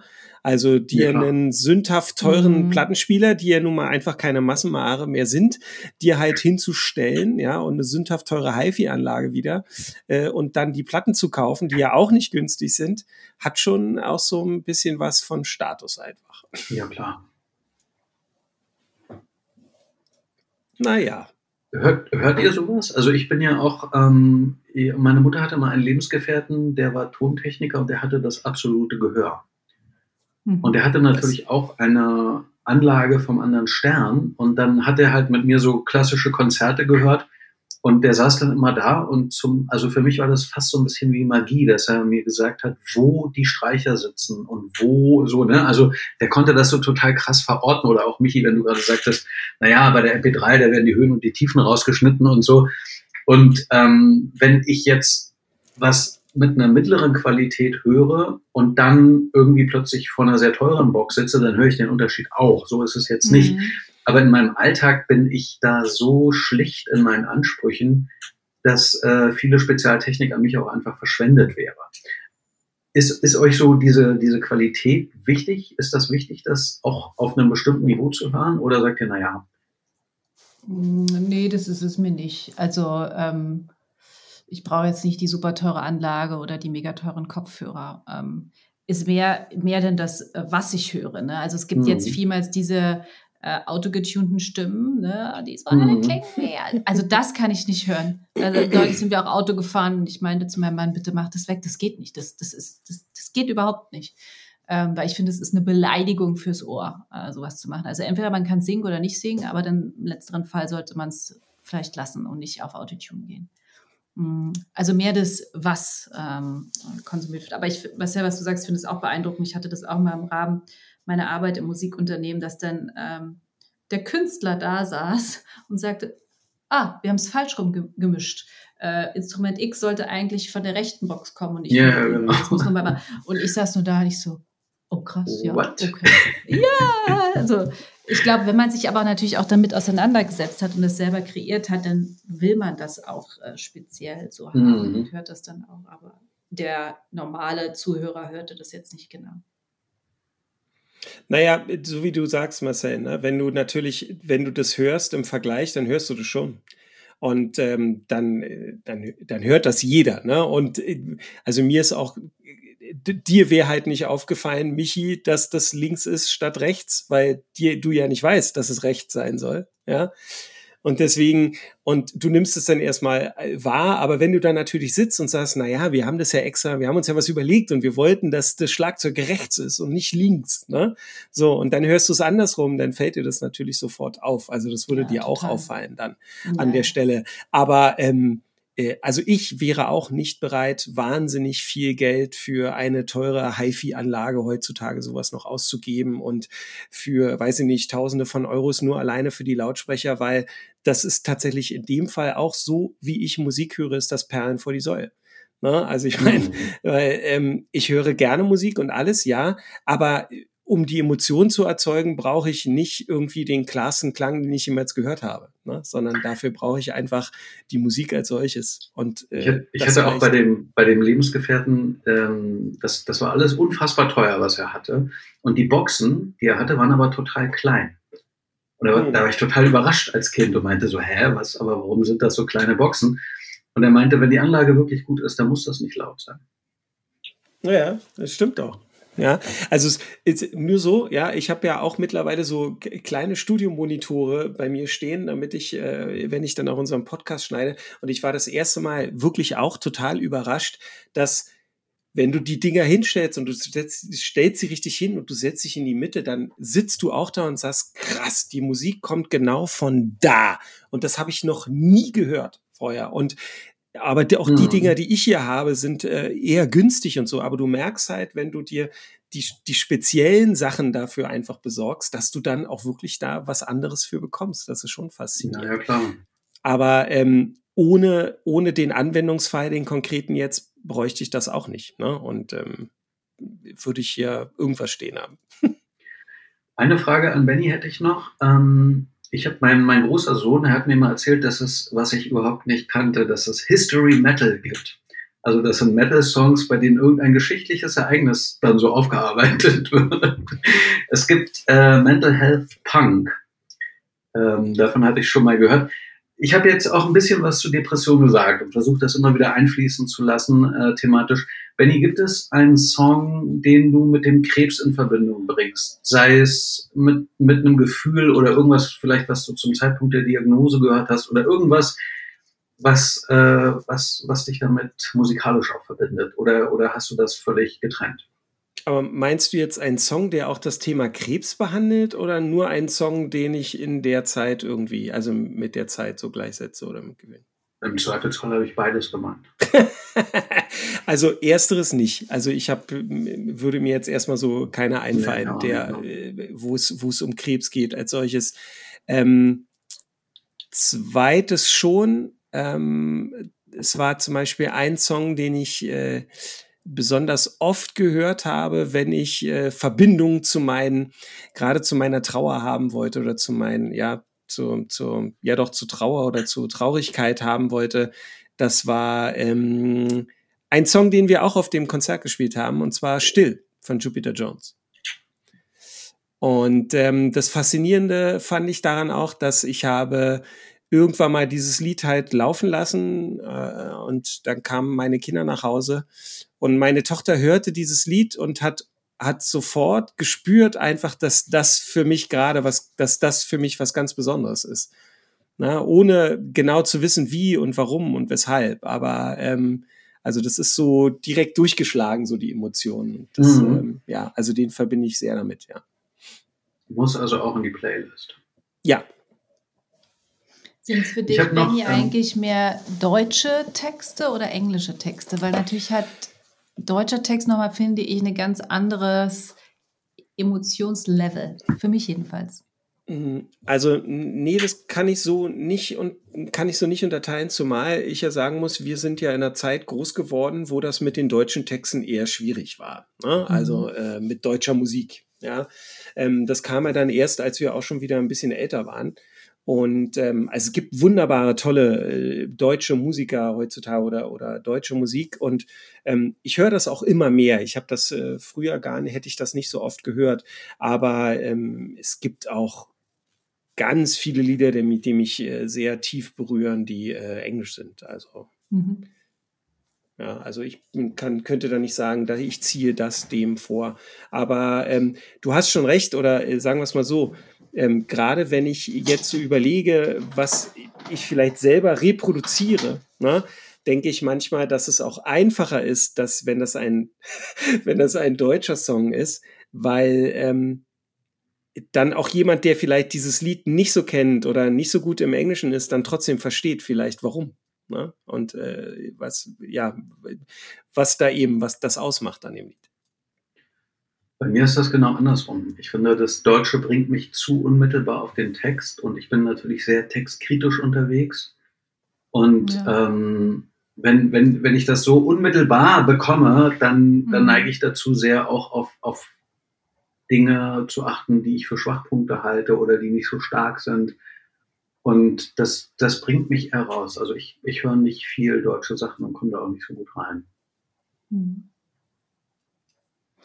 Benny, ich weiß nicht, ob ich das schon dich gefragt habe im Verlauf, äh, aber hattest du irgendwie auch äh, an den Anfängen deiner Erkrankung oder so gesagt hast, das ist so ein Genre, das ich gerade äh, besonders brauche, um Kraft zu bekommen beim Musikhören im Rahmen von Krebs? Äh, nee, kann ich jetzt nicht sagen. Also das war eigentlich weiterhin durch, durch die Bank weg. Also es waren sowohl sehr rockige Sachen, das mhm. waren halt Sachen, wenn ich, wenn ich nach Energie gesucht habe, als eben auch äh, wirklich eher die, die sanften Töne eben immer dann, wenn ich das Gefühl hatte, ich muss ähm, eben wirklich auch an die sanfte Seite ran und nicht verdrängen, sondern zulassen. Deswegen, ähm, das ging eigentlich durch die Bank weg. Das kann ich jetzt nicht sagen. Ah, ich frage, ich habe nämlich eine äh, Freundin, die äh, hatte auch Krebs und die hat äh, gerade in den Anfängen immer Marschmusik gehört. Okay. Weil sie hat, sie meinte, sie hatte irgendwie das Gefühl, sie muss dem Krebs den Marsch blasen quasi. Ja, okay. Und das hat ihr so viel Energie gegeben und irgendwie Power. Ähm, es hat sie auch, also bislang gilt sie als geheilt. Ähm, hat sie mir auch erst danach gesagt, nicht währenddessen, äh, weil sie sagt, das ist natürlich ähnlich wie du jetzt über Country-Musik geschrieben ist vielleicht jetzt nicht so das, was, was alle hören wollen, aber ich fand es so interessant, dass sie plötzlich so ein Genre für sich gefunden hat, natürlich da auch in der Stille und nur für sich und individuell, was ihr dabei geholfen hat, quasi dem Ganzen so ein bisschen den Kampf anzusagen. Hm. Ja, das waren bei mir dann eher so äh, stärker rockige Sachen. Ne? Das konnte dann mhm. auch mal sowas wie Killing in the Name of oder so Rage Against the Machine mhm. sein. Ne? Das ist ja, halt ja. das, womit ich dem Krebs den Marsch geblasen habe. Mhm. Fand ich passender als Marschmusik. Ja. Aber vielleicht, vielleicht braucht man auch manchmal so einen Neustart musikalisch. Ne? Vielleicht ist das mhm. die Gelegenheit, so eine extreme Situation tatsächlich mal was anderes zu entdecken. Mhm. Ja, gut möglich. Also, was haben wir denn noch?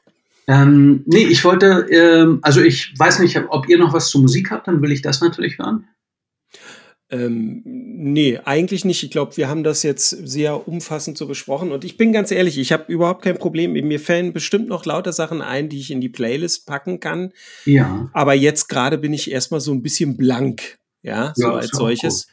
Und ähm, dann denke ich da lieber noch mal in Ruhe drüber nach und pack das einfach so in die Playlist. Und das könnt ihr ja auch als solches auch noch machen. Auf jeden genau. Fall mache ich. Ähm, dann hätte ich äh, noch zwei Sachen. Das eine ist eine Ankündigung und das andere eigentlich auch. ähm, und zwar haben wir, wir sind ja jetzt hier so ein bisschen erst durch, durch Filme und durch Bücher und durch Musik durch. Und Benny und ich haben gedacht, dass es jetzt schön wäre, wenn wir als nächstes mal so eine kleine Expertenrunde starten. Wir, wir sagen ja auch immer, wir, wir erleben Krebs und Depressionen aus der betroffenen Sicht. Ähm, und es wäre ja nett, mit, mit Leuten zu sprechen, die Ahnung von dem Thema haben, also auch eine fachliche Expertise. Und ähm, das, das Erste, was uns beiden in den Sinn kam, war natürlich, okay, wir brauchen eine Psychologin und einen Onkologen. Und als wir darüber nachgedacht haben, haben wir gesagt, wir können das ja sogar noch ein bisschen breiter aufstellen. Ähm, wir könnten zum Beispiel auch einen Priester dazu nehmen.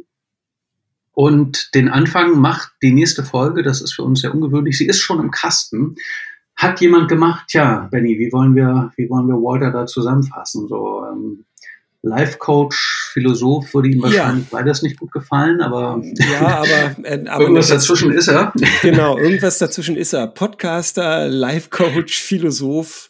Genau, ähm, und ja. ähm, das, das war ein sehr schönes Gespräch mit ihm. Ich freue mich schon sehr auf die nächste Folge.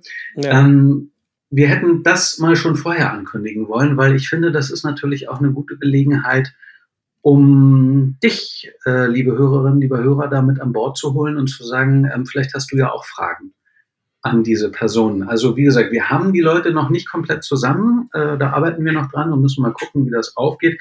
Aber prinzipiell, wenn du eine Frage an einen Psychologen hast oder an eine Onkologin oder an einen Priester, oder, beziehungsweise ähm, jemanden aus, aus der Kirche, der da für die Kirche steht. Ja, ne? also, also Priester im weitesten Sinne, völlig richtig. dann, äh, dann schick sie uns doch bitte gerne, entweder per Mail oder über Instagram oder weiß ich nicht, Benny, guckst du bei Facebook rein? Äh, ich gucke auch bei Facebook rein, klar. Okay, dann ist Facebook auch eine Option. Ähm, ja, und dann nehmen wir das gerne mit auf. Auf jeden Fall, das wäre schön. Das klingt ja. sehr spannend. Und ähm, das Letzte, was ich jetzt so als Vorschlag bringen wollte, ähm, vor, vor einiger Zeit hatte Mobby Geburtstag. Und äh, er kam zu mir und sagte, ich wünsche mir eine Rede von dir. Und äh, das äh, habe ich dann natürlich auch gemacht. So wie der Abend dann lief, kam es aber gar nicht dazu, dass ich die gehalten habe. Das, das Programm lief einfach so quer, dass das nicht gepasst hat. Und in meiner Rede äh, schildere ich auch ein musikalisches Erlebnis, was ich mal hatte. Und ich dachte, äh, das ist nur ein kurzer Ausschnitt. Ich lese jetzt nicht das Ganze vor, aber wenn es für alle Beteiligten in Ordnung ist, würde ich damit schließen. Na klar, gerne dann wollen wir uns dann vorher schon verabschieden. Ja, würde ich sagen, oder? Ja, das ist doch gut. Also dann erstmal Michi Michi, vielen, vielen Dank. Ja, ja super, dass, dass du, du, da warst. Genau, wenn noch nicht hier. Dass du dir die Zeit genommen hast, dass du dich eingeladen hast in unser Podcast. Dass du unserer Einladung gefolgt bist und unsere ja. Frauenquote hoch, hoch pushst damit. Und ähm, ja, wie immer für das liebe und nette Gespräch. Ja, sehr schön, dass du da warst. Hat mich wahnsinnig gefreut. Vielen Dank für die Einladung. Es war sehr schön mit. Ich habe mir sehr viel Freude bereitet. Sehr gut, so soll es sein. Genau, und mir bleibt dann sonst nur schon mal Tschüss zu sagen. Bis zum nächsten Mal. Okay, dann ähm, erzähle ich von diesem Text. Da habe ich, ich habe das hier im Podcast auch schon mal erzählt. Ich habe äh, ja früher am Mammutmarsch teilgenommen, den ersten noch mit Benny zusammen. Da sind wir nicht so weit gekommen und dann habe ich das aber noch weitergetrieben. Und ich habe dann sehr hart dafür trainiert und äh, in dem Text geht es darum, dass ich auf einer 70 Kilometer Tour war. Und ähm, ja, ich springe einfach mal rein. Ich entsinne mich noch daran, dass ich gerade erst in Zehlendorf aus dem Grunewald rauskam, was bedeutete, dass ich nach den 60 noch rund 10 Kilometer vor mir hatte und ich konnte überhaupt nicht mehr. Also wirklich gar nicht. Beim Laufen ist ein wesentlicher Faktor die Körperhaltung bzw. die Körperspannung. Du kennst vielleicht die armen Teilnehmer eines Marathons, die sich wie Fragezeichen in den komischsten Krümmungen weiterschleppen. Die haben ein Problem. Du kannst langsamer laufen, du kannst auch mal ein Stück gehen, aber wenn du deine Haltung dermaßen aufgegeben hast, ist das Ende nahe und ich meine nicht das Ziel. Genau das ist mir passiert. Die Mitte hielt nicht mehr, der Rucksack drückte mich gleichzeitig nach unten und zog mich zurück, Füße und Beine waren reiner Schmerz. Mein Rücken fühlte sich an, als würde er gleich brechen, also drückte ich auf Play. Das Stück, das dann startete, kannte ich gar nicht. Keine Ahnung, wie es in meine eigentlich sorgsam kuratierte Playlist gekommen war. Es begann langsam und erhaben, kraftvoll. Es durchdrang den Nebel, durch den ich mich schleppte, nicht sofort. Dann setzten die Streicher ein. Es war die schönste Musik, die ich je in meinem Leben gehört habe. Ich hätte Gänsehaut am ganzen Körper. Und die Würde der Musik richtete mich wieder auf. Meine Schritte wurden fester, entschlossener. Ich wurde schneller. Ich wurde so mitgerissen, dass ich mich bremsen musste, nicht loszutraben. Mich durchströmte reine Energie durch die Ohren in meinen ganzen Körper. Die Musik umgab mich, durchdrang mich, als hätte sie einen inneren Reset-Knopf gedrückt. Und während ich getragen von den sphärischen Klängen durch die Nacht Richtung Kreuzberg stürmte, dachte ich, habe ich irgendeinen Klassiker von, keine Ahnung, Wagner vielleicht verpasst? Diese göttliche Musik war gleichzeitig zeitlos, aber auch sehr modern. Egal. Ich nahm mir sofort vor, den Komponisten ausfindig zu machen und ihm eine Dankesmail zu schreiben. Ich konnte es nicht fassen.